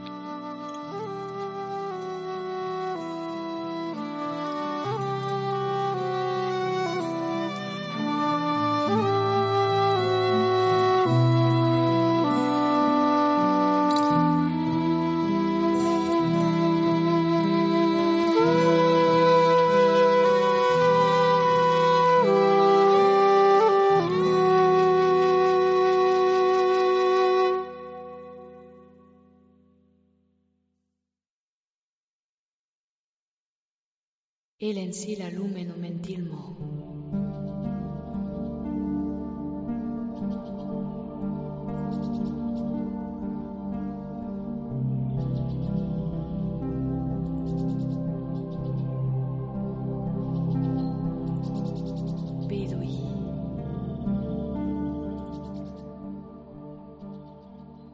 Casa clara de los fans de la obra de Tolkien es que nunca nos cansamos de aprender sobre cualquier cosa y sobre todo, sobre todo sobre lenguas. Hola Eleder, ¿qué tal? Bienvenido de nuevo. Ay, ya, Miriel.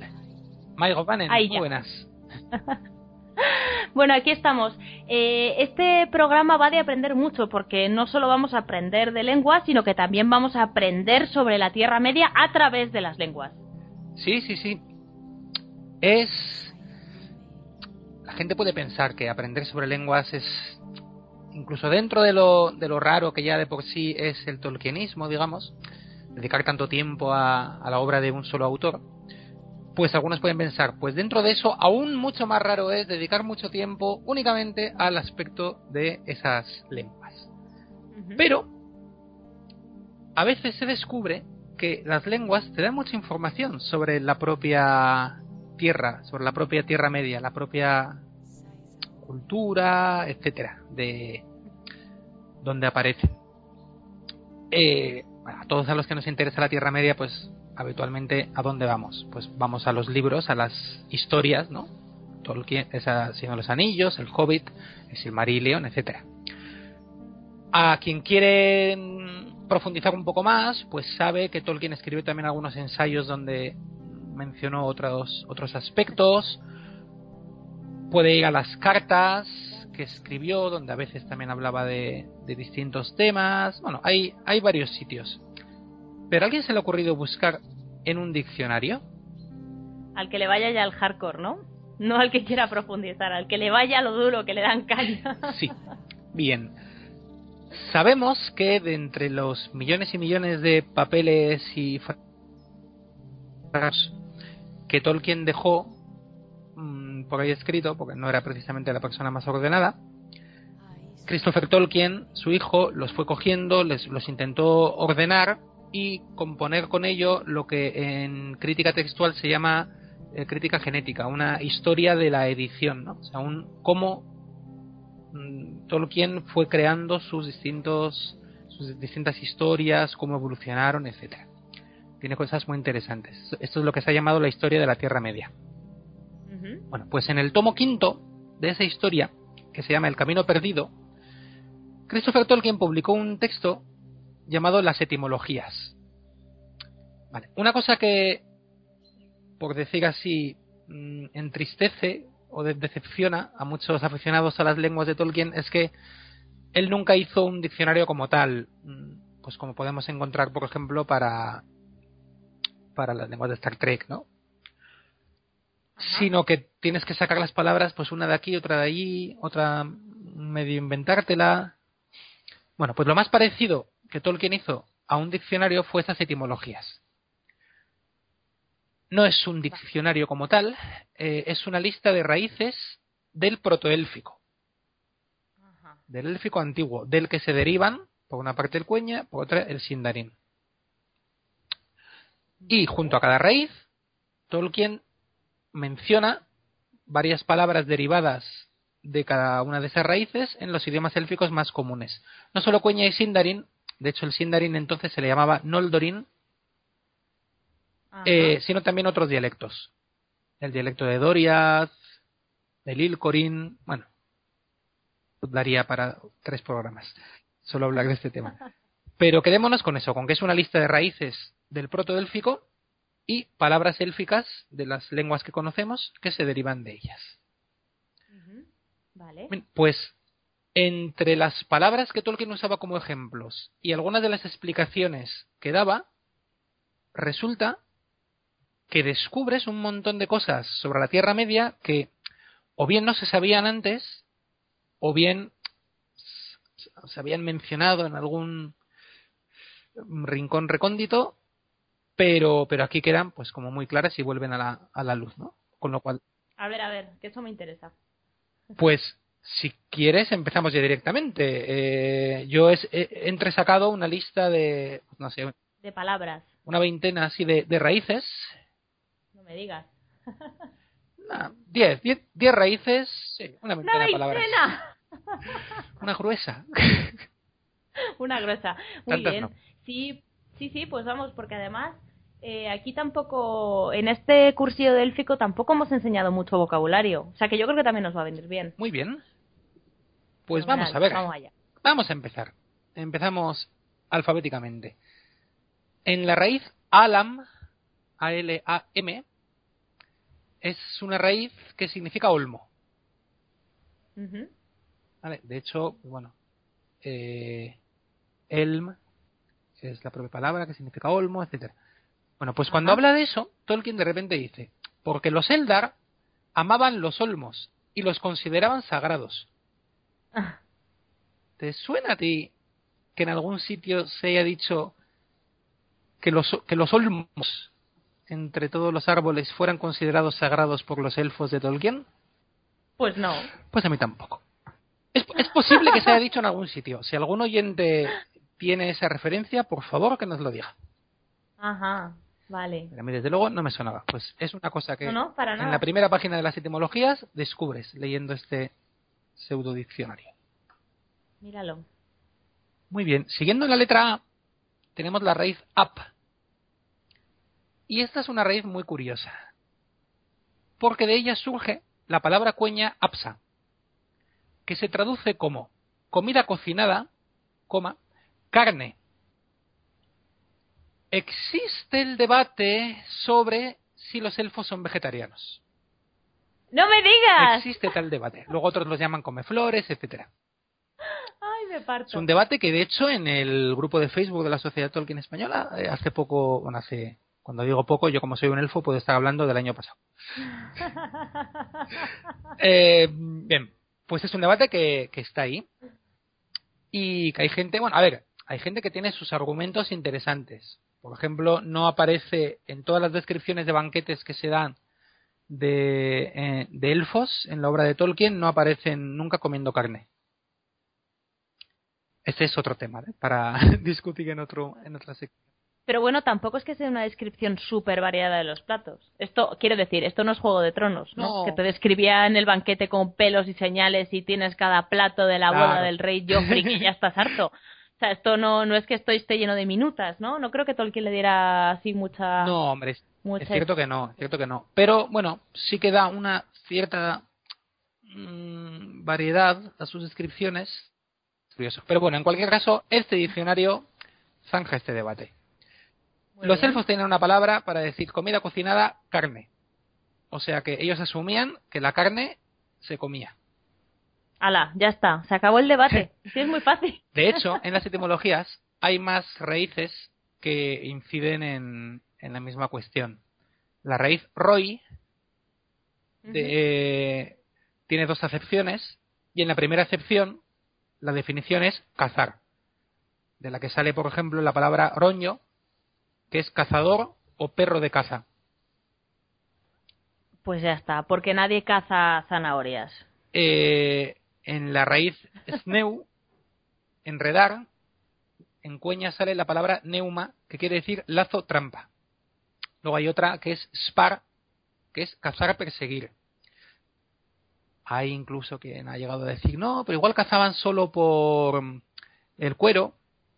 Ah, pues qué mala leche, ¿no? Y luego no te comes el bicho. ¿No será más lógico ya que le vas a despellejar a aprovechar la carne? Bueno, en cualquier caso, eh, vamos, esto y, y algún, y algún otro índice también, más. también ponían trampas para incautos que se metían en, en Lorien, ¿eh? O sea, las trampas aquí valen para Eh, sí, soltarle los perros de caza a los hobbits. a los enanos. Bien. Bueno, pues ya tenemos otra, otra historieta interesante. Bien. Yéndonos ya a la G, tenemos una raíz doble, gos, goz, que significa miedo. De esta raíz sale el nombre de Ose, que esto, bueno, ya lo sabíamos. Eh, Ose parece que era pues, como uno de los seres de los Maiar más importantes, marinos, y, y terror, ¿no? En, el, en los hombres. No es que fuera malo, sí, debía ser un poco cabroncete, pero bueno, malo no era, pero la gente, pues, Era difícil. sí. bueno, de Goth también sale, claro, Gothmog, Claro, sí, el, el señor de los Balrogs, ¿no? eso es. Mm. También sale alguien que no sabemos quién es, un señor muy simpático que se llama Gothrog, demonio del miedo, porque Rog es demonio y Goth hemos dicho que es miedo. No sabemos quién es, bueno, pero ahí está. Y de la raíz y de la variante gos aparece en las etimologías gostir, mirada de miedo. Tir, si sabíamos Ajá. que es mirada, por, por ejemplo, en Minas Tirith. Mirada, mirar, vigilar, ¿no? Sí, sí, sí. Bueno, pues de Gostir sí sabemos lo que es. Tolkien dice específicamente, nombre de dragón. ¡Ah! ¡Otro dragón! Acabamos de descubrir un nuevo dragón llamado Gostir, del que no sabemos nada más que cómo se llama Más que el y nombre. que, y que era un dragón. ¡Qué bueno! Ya ves, si alguien quiere escribir una historieta sobre el dragón Gostir, ¡Hala! ahí tiene. No lo digas, que me quitas, nos quitas un tema para el próximo, para los próximos premios Gandalf. Oye, hay que, hay que dar ideas a la gente. Muy bien, pues ya tenemos otra cosita. Muy bien. Bien, la raíz. Aquí la pronunciación es un poquito puñetera. La raíz Shar, pero escrito K-H-Y-A-R. De hecho, ni siquiera estoy muy seguro yo mismo de saber pronunciarla bien. Eh, es de la que viene el sur, ¿no? Harad, por ejemplo. Ajá. Pero es que es en izquierda. ¿Qué significa izquier- mano, Mano mano izquierda. izquierda? Eh, Sharmen, que quiere decir sur. Sur como lugar, digamos, en, en Cueña. Ajá. eh, men quiere decir lugar. Lugar o dirección, según. Entonces parece que es como eso, como hacia la izquierda es el sur. Y eh, la raíz for, al revés, es mano derecha. Y de ahí sale pues formen, forod, ¿no? las palabras típicas para norte. Entonces, claro, si para un elfo el sur entendía que estaba a su izquierda y el norte a su derecha, ¿a dónde miraba? Pues al Pues oeste, al ¿no? oeste, lo que tiene toda la lógica. Ay, claro, qué bonito. Joder, qué, qué poético, ¿no? No, en serio, me parece bonito. Que- Claro, qué fuerte. Es curioso, efectivamente. Los elfos ahí mirando al oeste, claro, es que tiene todo el sentido del mundo. Es Sí, bonito, sí, ¿eh? Sí, bonito. Bueno, pero es que además de la, raíz, de la, de la raíz Shar sabemos otra cosa. Porque nos dan, nos da Tolkien otra palabra en Sindarin, en concreto esta vez, que es la palabra Hargam. Eh, gam es la forma con lenición de Kam, y alguien habrá que sepa que Kam significa mano. Por eso a Beren lo llamaban Kamlost, mano vacía. Pues Hargam, o sea, zurdo. Existían los elfos zurdos. O sea, que existían los elfos zurdos. En la raíz Ford, Tolkien también da. eh, y hace poco, leyendo otros. otros. un artículo sobre otro tema que no tiene nada que ver, eh, recordaban que Tolkien habló también, bueno, hablando de Tengwar y de la caligrafía de los elfos, etcétera, eh, de que había elfos ambidiestros que podían escribir tanto con la izquierda y con la, como con la derecha. Entonces había de- determinados tipos de letras que era mejor escribirlos con una, con otra, etcétera. Entonces, pero vamos, la cuestión es que había elfos zurdos. No sé si alguien también se lo habría imaginado, pero sabemos No que era. sé, bueno, la verdad es que tampoco tenía por qué no haberlos, pero me hace gracia que haya una palabra para eso. Sí, sí, sí. Está muy Pues bien. bueno, ahí tenemos. Bueno, otra cosita. Esta es más sencilla, de la raíz crab, K-R-A-B, es una raíz que quiere decir presión. Pues llega una palabra que cambiándole simplemente la, la B por la M es cram. Que es Ajá. Uy, el cram, sí que cram, me lo que comían los enanos, etcétera. Sí, sí, sí, los Bueno. pasteles estos de miel. Las Sí, galletas. una especie ¿no? de lembas para pobres. Vamos. Sí, sí, sí. Bueno, nos. Pues Tolkien nos da incluso su. Vamos a decir, su receta en estas etimologías. Dice: pastel de harina comprimida, a menudo con miel y leche. Qué rico. Tiene, tiene que ser. Depende de la hora a la que Rico, qué rico, nuestros por oyentes favor. estén oyendo esto, igual no les hace gracia que sigamos con el tema. Continuemos. Venga, a Otro interesante debate eterno sobre los elfos y sus orejas. ¿Son puntiagudas son puntiagudas? Ajá. En ningún sitio de todas las historias de la Tierra Media se dice que las orejas de los elfos sean puntiagudas. Lo que por otra parte, si tú estás contando una historia épica, no te paras a decir, y oyó con sus puntiagudas orejas, pues tiene sentido. Pero en cualquier caso, uy, debate zanjado también. En la raíz las, en su primera acepción, eh, que es la acepción de la que sale la palabra lase, oreja, o sea, no, perdón, lase, hoja. Bueno, sí, que precisamente. Lase, hoja, ¿no? Como en Legolas. Sí, claro. Luego las hojas Ahí está. Pues Tolkien apunta. Algunos piensan que está relacionado con otra raíz, las, o con una segunda acepción, escuchar. Y con Mm. también lase, pero derivado de esta segunda acepción, oreja. Y el propio Tolkien dice, las orejas de los Quendi eran más apuntadas, con punta, y en forma de hoja que las humanas. ¿Vale? Anda. Esto quiere decir, no son una hoja de roble ahí en- Ya. como a veces se les ha pintado.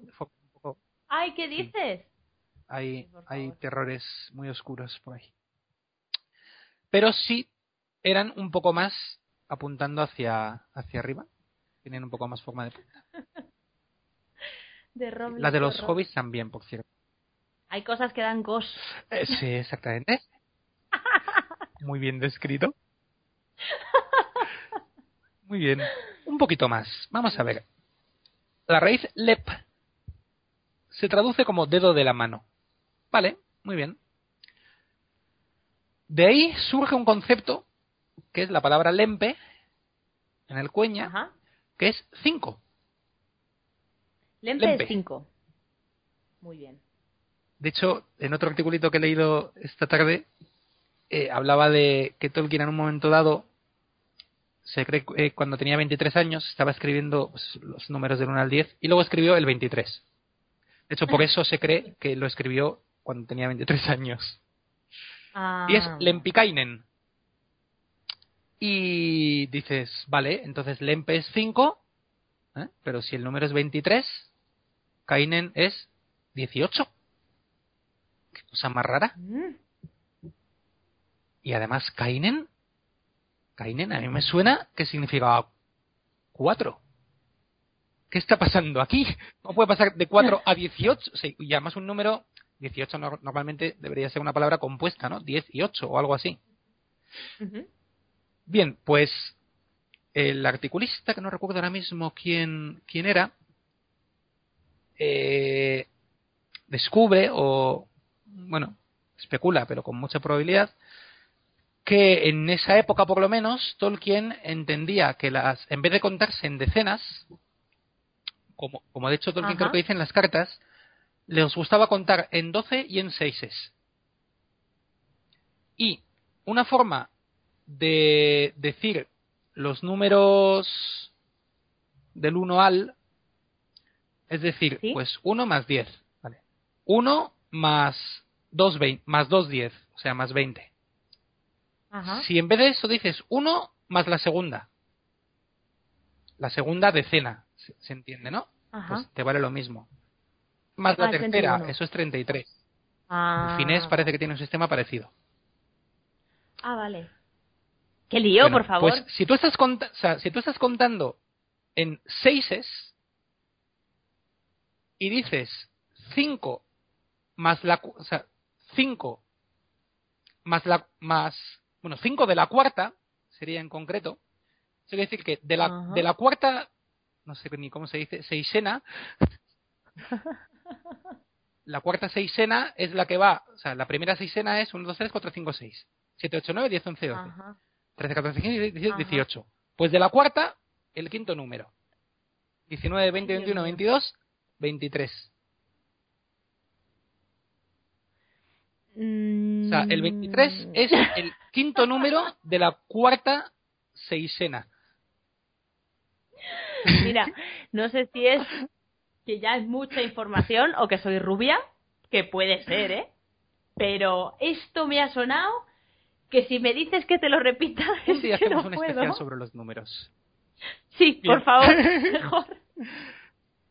Estábamos con Eh, el 5, bien. creo recordar. Lempe Bien, o algo Pues así. de la palabra 5, de esta misma raíz, también sale otra palabra, lemnar, que quiere decir semana. Porque las semanas de los elfos no tenían siete días.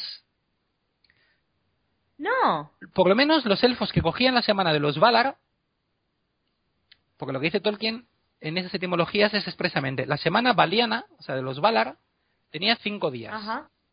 dedicados. El primero a Manwe, cómo no. Ar Manwen. Segundo a Ulmo, Ar Ulmon. Anda. El tercero a Aule y Yavana, que se llama, se decía Ar Veruen, que quiere decir de los esposos. El cuarto a Mandos y Lorien, Ar Fanturion. Mandos y Lorien, recordaréis que eran llamados Feanturi, amos de los espíritus. Y el quinto día los tres dios- dioses más jóvenes, a Ose, Orome y Tulkas. Bueno, estos elfos son unos desagradecidos. ¿Por qué? Porque mira que no dedicarle A un día a Elbereth, a Barda, que mucho no, porque los elfos se despertaron y lo primero que vieron con sus ojos en cui vienen fueron las estrellas de Barda y por eso la adoran y la llaman Elbereth Gilzón y el... Sí, sí, la adoran, pero no le dan un día en la semana. ¿Pero qué es Yo esto? quiero creer que Son unos desagradecidos, Eleder. Sois unos la desagradecidos. semana valiana, yo soy el fosilvano y a mí lo de los Valar me pilla muy lejos y no me hace mucho chiste. Yo creo que esto, que coger una semana de los Valar, eso tuvo que ser cosa de los Banyar. Me parece a mí. No sé. Qué vergüenza, Bueno, qué vergüenza esto. Vamos a pasar a otra cosa. Muy bien, venga, Bien. vamos. Bueno, hemos aprendido ya el nombre de un dragón desconocido, ¿no? Sí. Pues ahora vamos a aprender nuevas razas de dragones. Bueno, vamos a ver. Porque Esto nos, esto nos interesa mucho porque después del programa del bestiario estaba ahí la gente que quería oír de dragones. Esto nos interesa. Bueno, pues esto aquí van a tener van a tener información. Veamos, la raíz Lok es una raíz que directamente significa gran serpiente dragón. Vale. Y en esa raíz se mencionan una serie de nombres de dragones. Ajá. Y entre ellos están el Ramaloke, que quiere decir dragón alado. Bueno, vale, podemos ya sabemos que había unos dragones con alas y otros sí. Uruloke, dragón de fuego. Ajá. Vale, bien, eso también tiene sentido. Fealoque, dragón de chispa. Como Chispa. chispa. De en plan como eléctrico, que era gracioso, ¿qué, qué es eso? Habrá que preguntárselo a Tolkien. o sea, no tenemos ni idea de qué significa eso de chispa, Como ¿no? diría, como diría- Bueno, realmente chispa, la palabra chispa, o sea, será como la hayan traducido al castellano. ¿Cómo es esto en inglés? Porque eso a lo mejor nos da otra pista, ¿no? Sí, no, no, efectivamente. No digo que lo tengas que saber ahora, digo que habría que mirarlo, sería interesante. Sí, no, pero afortunadamente estamos al lado de un ordenador Ah, que vas a ir al Valar San Google, que, no todo dice- lo puede, no, ¿no? había buscado en Elfdict, que es el diccionario élfico más in- más típico. No, no, es que Google no da, esto no puede ser, me han tenido que cortar la conexión, no da ni una sola ¿Qué palabra para fealoque. A ver, sabemos la etimología, fea es fuego también en el sentido del nombre de Feanor, espíritu de fuego. Sí. Con lo que en realidad yo no entiendo muy bien por qué no lo han traducido también como dragón de fuego. Uru es también fuego. Eso lo sabemos. Ajá. Pero... A mí realmente, realmente lo que me impresiona de todo esto es que Tolkien tenga dos palabras Vale, para vale. fuego y no tenga una para puerta. Sí. O bueno, a lo mejor puerta tiene, pero que no tiene algunas para cosas necesarias. No, no, sí, sí, sí, para mesa. Sí, sí. Para mesa, por ejemplo. Exacto. Yo no puedo decir mesa en élfico, pero puedo decir cómo te quemo la casa de dos formas. Exacto. distintas. No, vale, he encontrado, he encontrado ya. Eh, no, Vamos es- a ver. Es Resuélvenos spark. esto. O sea, chispa de... Ah, o sea que es chispa de un como... Pero es... Sí, sí, Spark. Uy, pero, joder, me está acordando el nombre de un pony. No quiero decir esto. Hola. Spark no es como brillito desde ahí. O sea, yo lo recuerdo como una chispa un poco más simpática. sí, O sea, una, una chispa de pony. Sí, chisporrotear, chispeante, no sé. bueno, Sí, hay un pony. Esto, mi amigo Ernesto, que es oyente. Hay un pony que se llama Twilight Sparkle. eh, bien. Pony que se llama Ahora así. es cuando tienes que decir, solo lo sé por un sobrinito. No, no, no, no, esto lo sé porque me lo ha contado mi ah, amigo bueno. Ernesto, Mientras te que es muy fan. Vale. bueno, No, además este es mi pony preferido porque es el pony intelectual. Esto mola mucho. Sí, soltar chispas, el dragón que suelta chispas, pues yo me lo imagino, o sea, si el otro suelta un, es- un escupitajo de fuego ahí, pues yo este me lo imagino pues soltando más como chispas de estas eléctricas, ¿no? Que te dejan tostado. Sí, eso podría ser. Pero ya te digo, lo curioso es que Tolkien lo, lo tradujera así cuando en, en élfico no significa nada, pare- o sea, nada concreto como chispa, significa fuego. Bueno, cosas, pero aún hay uno más. El lingüiloque, que es dragón pez, serpiente marina. ¡Ay, no me digas! Existen en la Tierra Media. ¡Qué fuerte! Dragón pez, a ver, aquí sí tiene más sentido porque los dragones eran grandes serpientes, ¿no? Antes de que tuvieran alas, etcétera. Entonces una gran serpiente que se adapta al mar, pues es una serpiente marina. ¡Qué Y tenemos bien! un nombre. O sea, que serpientes marinas, ¡qué guay! Ya ves. Otra cosa, otro Pues eso sí que yo no lo sabía. Y lo de la chispa a lo mejor no me aporta mucho. ¿Esto? Pero lo del dragón de agua, eso sí. Pues tenemos otro monstruo para vuestras partidas de rol, etcétera. ¡Qué guay! Muy bien, vamos a seguir con animales. Los elfos... eh, bueno, en el Señor de los Anillos aparece un simpático animal ¿Sí? de larga nariz llamado Mumak. En Ah, sí, claro. Claro que sí. Que parece que es o bien un elefante, un mamut o algo parecido. Mamut, Mumak, algo es probable que Tolkien jugara ahí un poquito con los sonidos. Pero es un animal que viene del lejano sur, del que los elfos, los hobbits solo han oído leyendas. Eh, su nombre, de hecho, solo lo conocemos en la lengua del Harad. Lo conocían los elfos porque no se mencionan elefantes que yo recuerde. Nuevamente, que alguien me corrija si no es así. En el Silmarillion ni en leyendas élficas. Bueno, pero en la raíz Mbud, M-B-U-D, que es la raíz de sobresalir, aparece la palabra cueña mundo, que es nariz o bien hocico, y de ella aparece andamunda, hocico largo. O, o sea, Anda. sí, andamunda. Ajá. O sea, anda como en Anduin, el río largo. Andamunda, hocico largo, o sea, elefante. Tiene también su, forma o en sea. Sindarin. O sea que lo conocían los elfos. Míralos. Eran gente especial. Tenían elefantes. Sabían muchas O cosas. había elefantes en Valinor. Oye, qué buena teoría. no lo había ¿Existía pensado. algún elefante, algún maya que tomó el cuerpo de un elefante? Todo que iban por ahí tomando Mm. cuerpos de animales. Ay, qué calla. Bien. Eh, Vale, nos quedan dos sí, palabras más. Sí, sí, sí. Ah, tres. Porque en esta Venga, vamos a hablar de dos.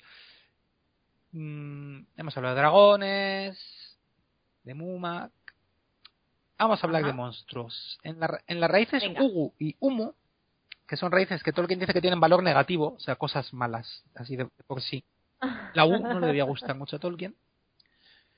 Eh, aparecen palabras como Uvanimor, que quiere decir monstruos.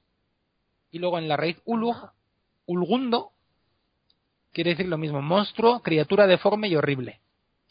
Esto pueden ser palabras que vinieran de la época en la que los elfos empezaron a ver cosas oscuras que se los llevaban allá en Cuivienen y tal. Pero hay otra en este mismo campo semántico de la monstruez o monstruidad que me, que me gusta mucho. En la raíz Noroz es una raíz que solo da una palabra. Sí. Norsa, en cueña. Y esa palabra Tolkien la traduce como un gigante. Anda. Se ha hablado mucho de si existían gigantes en la Tierra Media, gigantes como tal, no trolls, etcétera. Los gigantes de piedra del Hobbit, algunos han dicho que son metafóricos. No lo parece por otros indicios. Eh, parece que por lo menos en ese momento Tolkien sí pensaba que existían. Se habla de los elefantes, uy, perdón, de los gigantes en otra Sí. en otros puntos. Eh, bueno, el propio Gandalf luego habla de ellos, el propio Thorin. Y en otros textos también aparecen mencionados. Pero es que aquí mismo, en un diccionario se dice un gigante. Norsa. Hombre, Claro, es que no dice gigante de palabra que puedes decir, bueno, a lo mejor se referían a que los mumakil eran claro, o un gigantescos, hobbit ¿no? que Pero- medía un metro diez. Era un gigante. Pero no, es un gigante. Exacto. Ya, ya, ya. Así que, Míralo. otra cosa. Yo siempre he pensado que los gigantes de piedra eran gigantes de piedra, pero bueno. Sí, sí, sí, sí, pero bueno, en, en un artículo No, sí, sé que hay gente que no, porque cuando salieron las películas, eh, eh, oí gente que decía, es que los gigantes de piedra en realidad eh, no deberían aparecer. Ay. Es como, bueno, lo que no deberían es aparecer media hora a lo mejor, porque Sí. salen mencionados así de pasada, pero pero quiero decir, yo pienso que eran Sí. reales y, y sí, ha habido, ha Sí. habido No, y cosilla con eso. Es como lo de las alas del Balrog, sí. ¿sabes? Es muy No, recurrente. En, en un artículo que hizo un antiguo socio nuestro, Atanelda, de Pamplona, en España, eh, que daba un montón de detalles sobre cómo el Hobbit estaba en la Tierra Media, pero a medias, porque te- tenía un montón de cosas de otro tono que luego no llegaron a, a los Anillos. Claro. Y él, pues más o menos como que especulaba que los gigantes podían estar ahí. Pero bueno, mm, parece que no y algún día sí me gustaría incluso escribir un poquito sobre estos simpáticos seres. Sí, ya me acuerdo dónde más se mencionaban. En una de las versiones de el encantamiento de Lucien para hacer crecer su pelo, Sí. ese encantamiento menciona las cosas más largas y más altas de la Tierra. Ajá. y menciona a dos gigantes. El gigante Nan era uno y el gigante, no sé si era Gillion, una cosa así. O sea que bueno, en ese momento para Tolkien en la época del Silmarillion había también gigantes. O Había que gigantes. igual podían ser míticos, pero existía el concepto. Vale. Vale. Y me permito terminar con otra polémica maravillosa. La raíz Yan. Bien. Otro de los comentarios típicos de los elfos es, los elfos no tienen religión.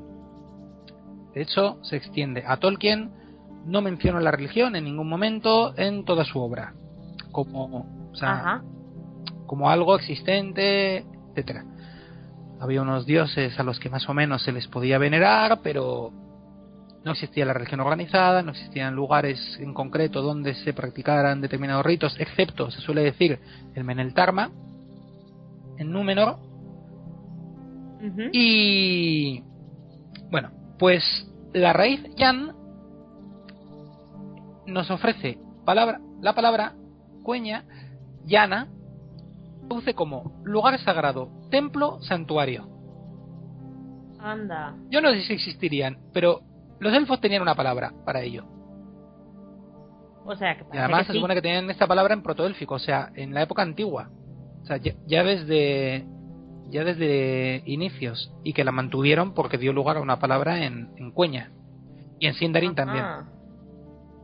Pues está clarísimo. Así que no se mencionan, pero algo parece que tenían, algún lugar de adoración, si entendemos a los Valar o al propio Eru quizás. O sea, que hemos aprendido que tenían lugares sagrados, los tipos de dragones que había, eh, que, habían visto alguna vez un Mumakil, eh, que había elfos turcos, que les gustaban los olmos, que tenían las orejas puntiagudas, que comían carne. Vamos, hemos aprendido un montón de cosas. Efectivamente, y eso solo con una mirada a un diccionario. Así que, queridos oyentes, lean sus diccionarios, aprenderán mucho. no le podemos pedir, no le podemos pedir más a Tolkien. Y no podemos Bueno, pues- esperar menos pues- de Tolkien que siendo un lingüista como era, pues usara también sus propios diccionarios para darnos más información sobre su propia Tierra Media. Muchas gracias por estar otra vez aquí, Eleder, con nosotros enseñándonos más cosas. Pues hasta la próxima, muchas gracias a ti. Namari. Ten Narato.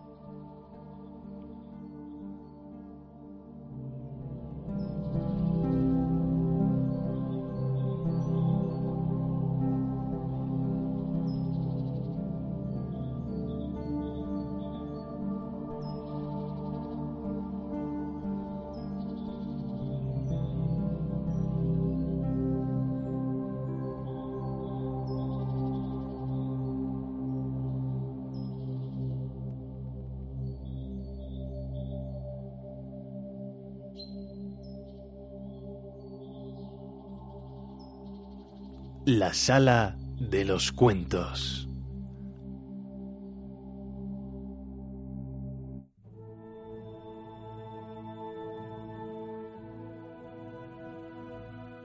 Se cuenta que después de la huida de Melkor, los Valar se quedaron largo tiempo inmóviles, sentados en los tronos del anillo del juicio, pero no estuvieron ociosos, como declaró Feanor en la locura de su corazón, porque los Valar pueden obrar muchas cosas con el pensamiento antes que con las manos, y hablar en silencio entre ellos. Así se mantuvieron en vela en la noche de Valinor, y fueron con el pensamiento más allá de Ea, y llegaron hasta el fin. No obstante, ni el poder ni la sabiduría amortiguaron el dolor y el conocimiento del mal que se manifestaría más tarde. Y no lamentaron más la muerte de los árboles que la enajenación de Feanor, de las obras de Melkor, una de las peores. Porque Feanor, entre todos los hijos de Ilúvatar, era el más poderoso, en cuerpo y mente, en valor, en resistencia, belleza, comprensión, habilidad, fuerza y sutileza, y una llama resplandeciente ardía en él. Solo Mangue alcanzaba a concebir en alguna medida las obras maravillosas que para la gloria de Arda podría haber llevado a cabo en otras circunstancias. Y dijeron los Vanyar, que vigilaron junto con los Valar, que cuando los mensajeros comunicaron las respuestas de Feanor a los heraldos, Mangue lloró y agachó la cabeza. Pero ante las últimas palabras de Feanor, que cuando menos las proezas de los Noldor vivirían por siempre en canciones, levantó la cabeza como quien escucha una voz lejana y dijo, Así sea, caras se pagarán esas canciones, pero buena será la compra, pues no hay otro precio. Así pues, como Eru dijo, no antes de concebida llegará a Ea la belleza, y bueno será que haya habido mal. Sin embargo, Mandos dijo, con todo, seguirá siendo el mal. Feanor no tardará mucho en comparecer ante mí. Pero cuando por, fin los Valar se enteraron de que los Noldor habían abandonado realmente a Man y habían vuelto a la Tierra Media, se incorporaron y trabajaron en los remedios que habían pensado y que enderezarían los males de Melkor. Entonces Mangue les pidió a Yavanna y a Nienna que manifestaran todos sus poderes de crecimiento y curación, y ellas aplicaron esos poderes a los árboles. Pero las lágrimas de Nienna de nada le valieron para curar sus propias y mortales heridas, y por un largo tiempo cantó Yavanna sola en las sombras. No obstante, aun cuando vacilara la esperanza y se quebrara la canción, Telperion dio por fin en una rama sin hojas una gran flor de plata y Laurelín una fruta de oro. A estas recogió Yavanna, y entonces los árboles murieron, y los troncos sin vida se levantan todavía en Valinor, como en memoria de las alegrías de antaño. Pero la flor y la fruta las dio Yavanna a Aule, y Mangue las consagró, y el pueblo de Aule construyó las naves que las llevarían y preservarían el esplendor de aquellos dones, como se cuenta en la Anarsilion, la canción del sol y la luna. Los Valar dieron estas naves a Barda para que se convirtieran en lámparas del cielo, con un fulgor mayor que el de las estrellas por estar más cerca de Arda, y ella les otorgó el poder de trasladarse por las regiones inferiores de Ilmen, y las hizo viajar en cursos establecidos sobre el cinturón de la Tierra, desde el oeste hacia el este y de vuelta. Estas cosas hicieron los Valar, recordando en el crepúsculo la oscuridad de las tierras de Arda, y resolvieron entonces iluminar la Tierra Media y estorbar con luz las acciones de Melkor, porque se acordaron de los Avari, que habían permanecido junto a las aguas en que despertaron y no querían abandonar por completo a los Noldor en el exilio. Y Mangue sabía también que se acercaba la hora de los hombres, y se dice que así como los Valar le hicieron la guerra a Melkor por el bien de los Quendi, así ahora la evitaban por el bien de los Ildor, los nacidos después, los hijos menores de Ilúvatar, porque tan graves habían sido las heridas abiertas en la Tierra Media durante la guerra contra Autumno, que los Valar temían que aún ocurriera algo peor, por cuanto los Ildor serían gente mortal y menos aptos que los Quendi para enfrentar el temor y los tumultos. Además, no le estaba revelado a Mangue dónde aparecerían los hombres, al norte, al sur o al este. Por tanto, los Valar lanzaron la luz, pero fortalecieron la tierra en que morarían los hombres. Isil, la refulgente, llamaron los Banyar de antaño a la luna, flor de Telperion en Valinor. Y Anar, el fuego de oro, fruta de laurelín, llamaron al sol. Pero los Noldor los llamaron también Rana la errante, y Basa, el corazón de fuego, el que despierta y consume, porque el sol se erigió como signo del despertar de los hombres y la declinación de los elfos, pero la luna alimenta la memoria de los hijos de Ilúvatar.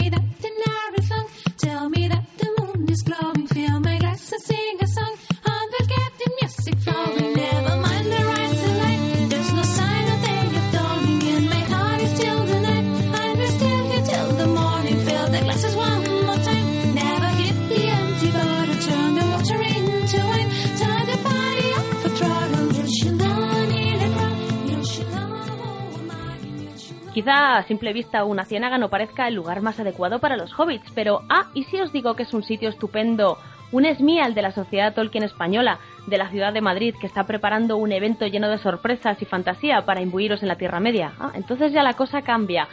¿Qué tal, Luz? ¿Cómo estás? Hola, buenas tardes. Bienvenida a esta agenda friki de, bueno del podcast de la Sociedad Tolkien Española. Estás aquí para hablarnos de la Mérez de la Ciénaga de los Muertos.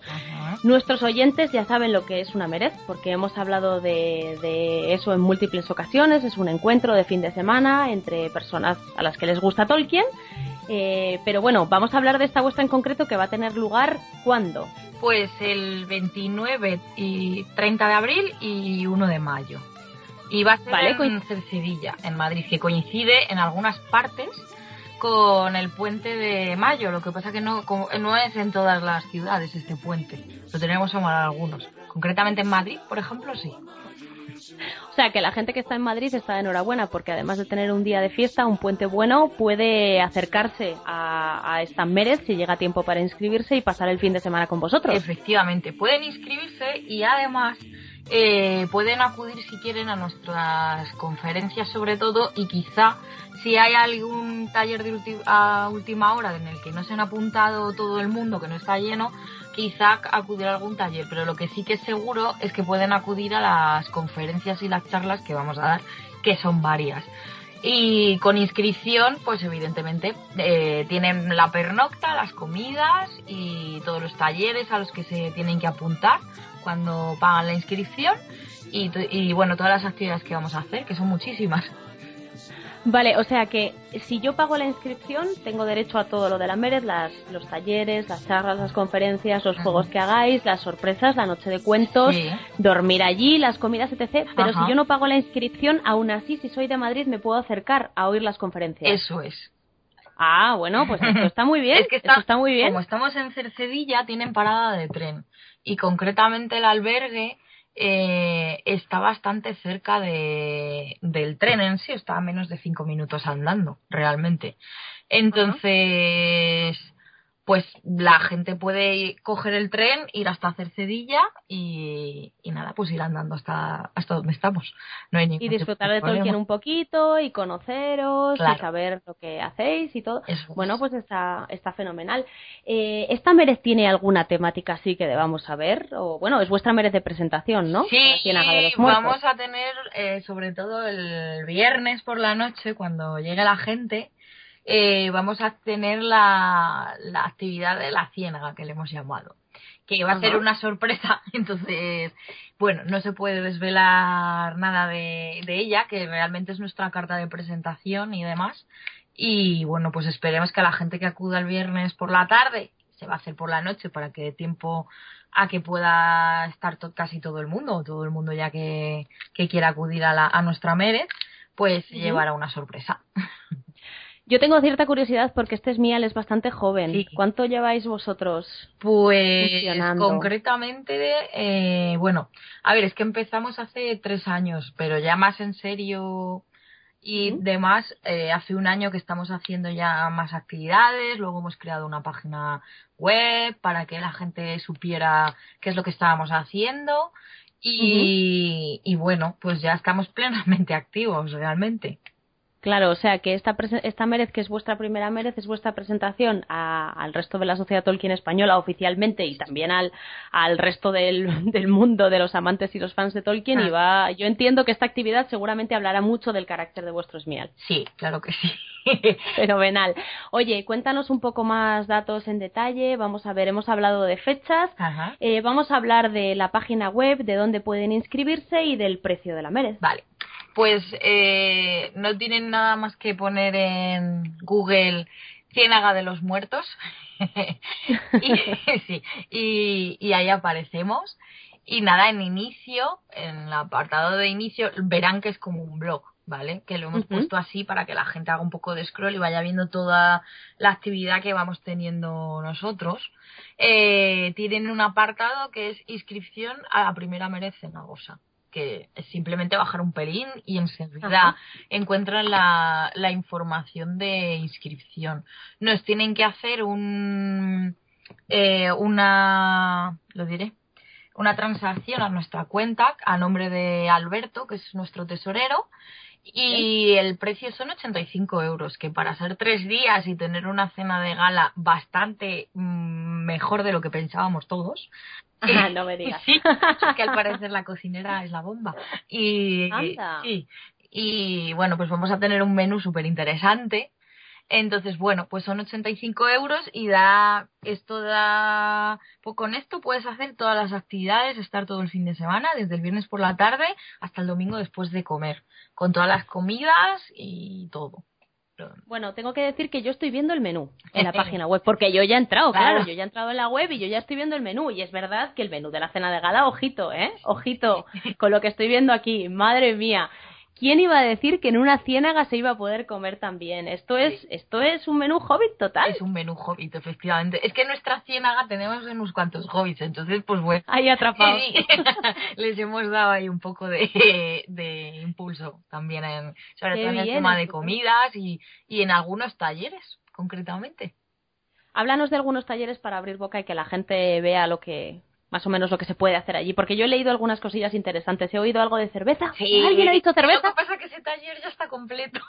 Ay, madre mía, es que ese taller, ese taller debería ser periódico cada mes o cada dos meses. Eso debería ser una actividad en No sí sé misma. si hay dos talleres concretamente de bebida, uno de cerveza y otro de vino caliente. El de vino caliente está completo, el de cerveza creo que lo iban a íbamos a ver si se podía ampliar o no, o bueno, ya veremos cómo lo hacemos porque ya tenemos eh, varios talleres llenos. Por ejemplo, también está lleno el de hacer pan de la ciénaga.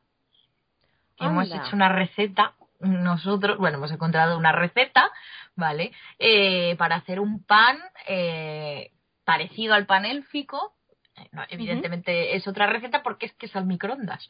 Entonces, pues es una cosa como muy curiosa que, se nos ocurrió y, y, ahí lo tenemos y ya está lleno. O sea, mm, o sea que veo que veo que la cosa va bien. Luego también hay conferencias que estoy leyendo muy interesantes, las, adicciones en la obra de Tolkien, fíjate.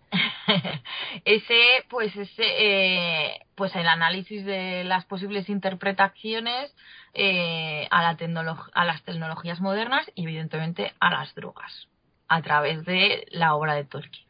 Que bueno, ah. dos, dos miembros de la Ciénaga, Tolu y Alberto, eh, son los que van a dar esta, esta, charla. sí. Muy bien. También, también algo sobre el cuenta Silmarillion. Sí, es, ese es eh, nuestro compañero Raúl Silmarillion, que no sé si, bueno, es bastante antiguo, un miembro muy antiguo de, de la sociedad Tolkien, que va a hacer eh, una conferencia sobre las similitudes entre la mitología greco-romana y la obra de Tolkien. Porque todos sabemos que tiene muchísimas similitudes con la nórdica, pero ¿y con la greco-romana? Eso no nos lo habíamos planteado. No, y además es interesante porque hay mucha gente que no conoce bien el Silmarillion, no se lo ha leído, no ha profundizado, y oye, a lo mejor esta conferencia les despierta la curiosidad. Efectivamente. O sea, que hay actividades muy variadas para todos los gustos. Un fan de Tolkien ahí se va a sentir siempre súper bien recibido por vosotros. Efectivamente. De hecho, por ejemplo, si son hobbits, tenemos un taller de fumar en pipa para que la gente aprenda a fumar en pipa también. Ah, y ahí todavía quedan plazas libres, así que quien pueda y quiera que, que se apunte, porque ya tenemos las pipas, los atacadores, el bueno, comprarán el tabaco, que si no se seca, y una persona que, que es hobbit que sabe fumar, bueno, que solo nuestros dos hobbies, Javi y Víctor, eh, nos van a enseñar cómo se fuma en pipa, porque parece una tontería, pero hay que llenarlo de una manera X para que no se te apague. Ah, mira. Y va como por capas y tal. Bueno, tiene su cosa, aunque parece que no, pero tiene su historia. Y bueno, mientras fuman, entiendo que, por lo que me han comentado, pues hablarán de la obra de Tolkien. Porque, por ejemplo, Gandalf lleva siempre la pipa en el bastón. Ah, mira, o sea que es un taller, pero también tiene algo de chicha ahí. muy bien. allí alguna cosilla, pero bueno, también eso, pues para que la gente aprenda un poco, eh, pues cómo fumar en pipa y bueno, pues que se que pasen un buen rato. Tenemos una zona con sillas y demás fuera, que es un sitio precioso y súper grande, donde van a estar súper a gusto charlando sobre Tolkien y aprendiendo este taller. Fenomenal. Vamos a ver, eh, esto, la última, el último día para inscribirse a la Mérez es el... es el domingo 10. El domingo día 10, vale. Eh, los que estén escuchando este programa el día que sale, pues que saben que tienen poco tiempo, que se den mucha prisa si quieren acudir. En cualquier caso, si eres de Madrid, te gusta Tolkien, quieres conocer a la Ciénaga, quieres pasarte por la Mérez, pero no te ha dado tiempo a inscribirte porque has escuchado Regreso a Hobbiton muy tarde, no pasa nada. Como nos ha dicho Luz, podéis pasaros por allí de manera gratuita a atender a las, las, charlas y a las conferencias y conocer a la gente y bueno, oye, si os gusta, pues podéis uniros a las reuniones que, que se hacen en el SMIAL. ¿Cada cuánto os reunís? más o pues, menos. Bueno, ya estamos en un punto que dos veces al mes. dos veces al mes, muy bien. Eh, una en la que, bueno, hacemos cosas más mm, de la ciénaga, o sea, me refiero más, mm, pues ahora mismo organizar la Mérez o proponer lecturas o lo que sea, o sea, un poco más mm, de lo que es nuestra funcionalidad diaria. Y luego estamos haciendo cada, cada mes también una lectura precisamente sobre el Silmarillion guiada. Y salen muchísimas cosas a relucir, hay muchísima gente que, bueno, venimos siendo una media de 10, 12 personas. Nos juntamos en un bar con unas cervezas, como tiene que ser, y, y leemos un, un capítulo de, del Silmarillion. Y entonces ahí, eh, bueno, pues cada uno da un poco la, la visión que tenemos o lo que han estudiado, porque hay gente que ha leído absolutamente todas las obras de Tolkien, otros como yo que hemos leído un poco menos, y entonces pues aprendemos, nos lo pasamos bien salen a relucir muchísimas cosas y bueno, la verdad es que es una actividad que, está gustando mucho. Pues mira tú qué bien. Oye, Luz, muchísimas gracias por haber venido a Regreso a Hobbiton y por habernos dado los detalles de la Meret. Os deseo todo el éxito del mundo. Espero que me lo contéis después. Y nada, lo dicho para el resto de la gente, animaos que os están esperando con los brazos abiertos. Gracias. Gracias. Un abrazo. Un saludo. Adiós. Un saludo.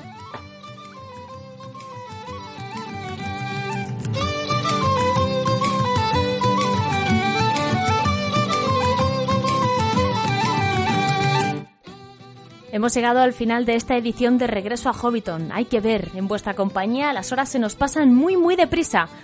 Hemos escuchado música de Alex Pérez Mansergas, compuesta especialmente para este podcast, del grupo Innerlands y de Gregoire Lom, con licencia libre Creative Commons. La lectura, preciosa como siempre, ha corrido a cargo de María José Rodríguez con arreglos de Rafael Fortún. Las portadas, como siempre, de Nai. Ay, ¿qué haría yo sin Nai? Que por muy tarde que la avise siempre me salva la vida. Os recuerdo que estamos disponibles en Facebook, en la página de la Sociedad Tolkien Española o en nuestro propio Twitter de Regreso a Hobbiton. Nos vemos pronto y mientras tanto, que los Valar guarden.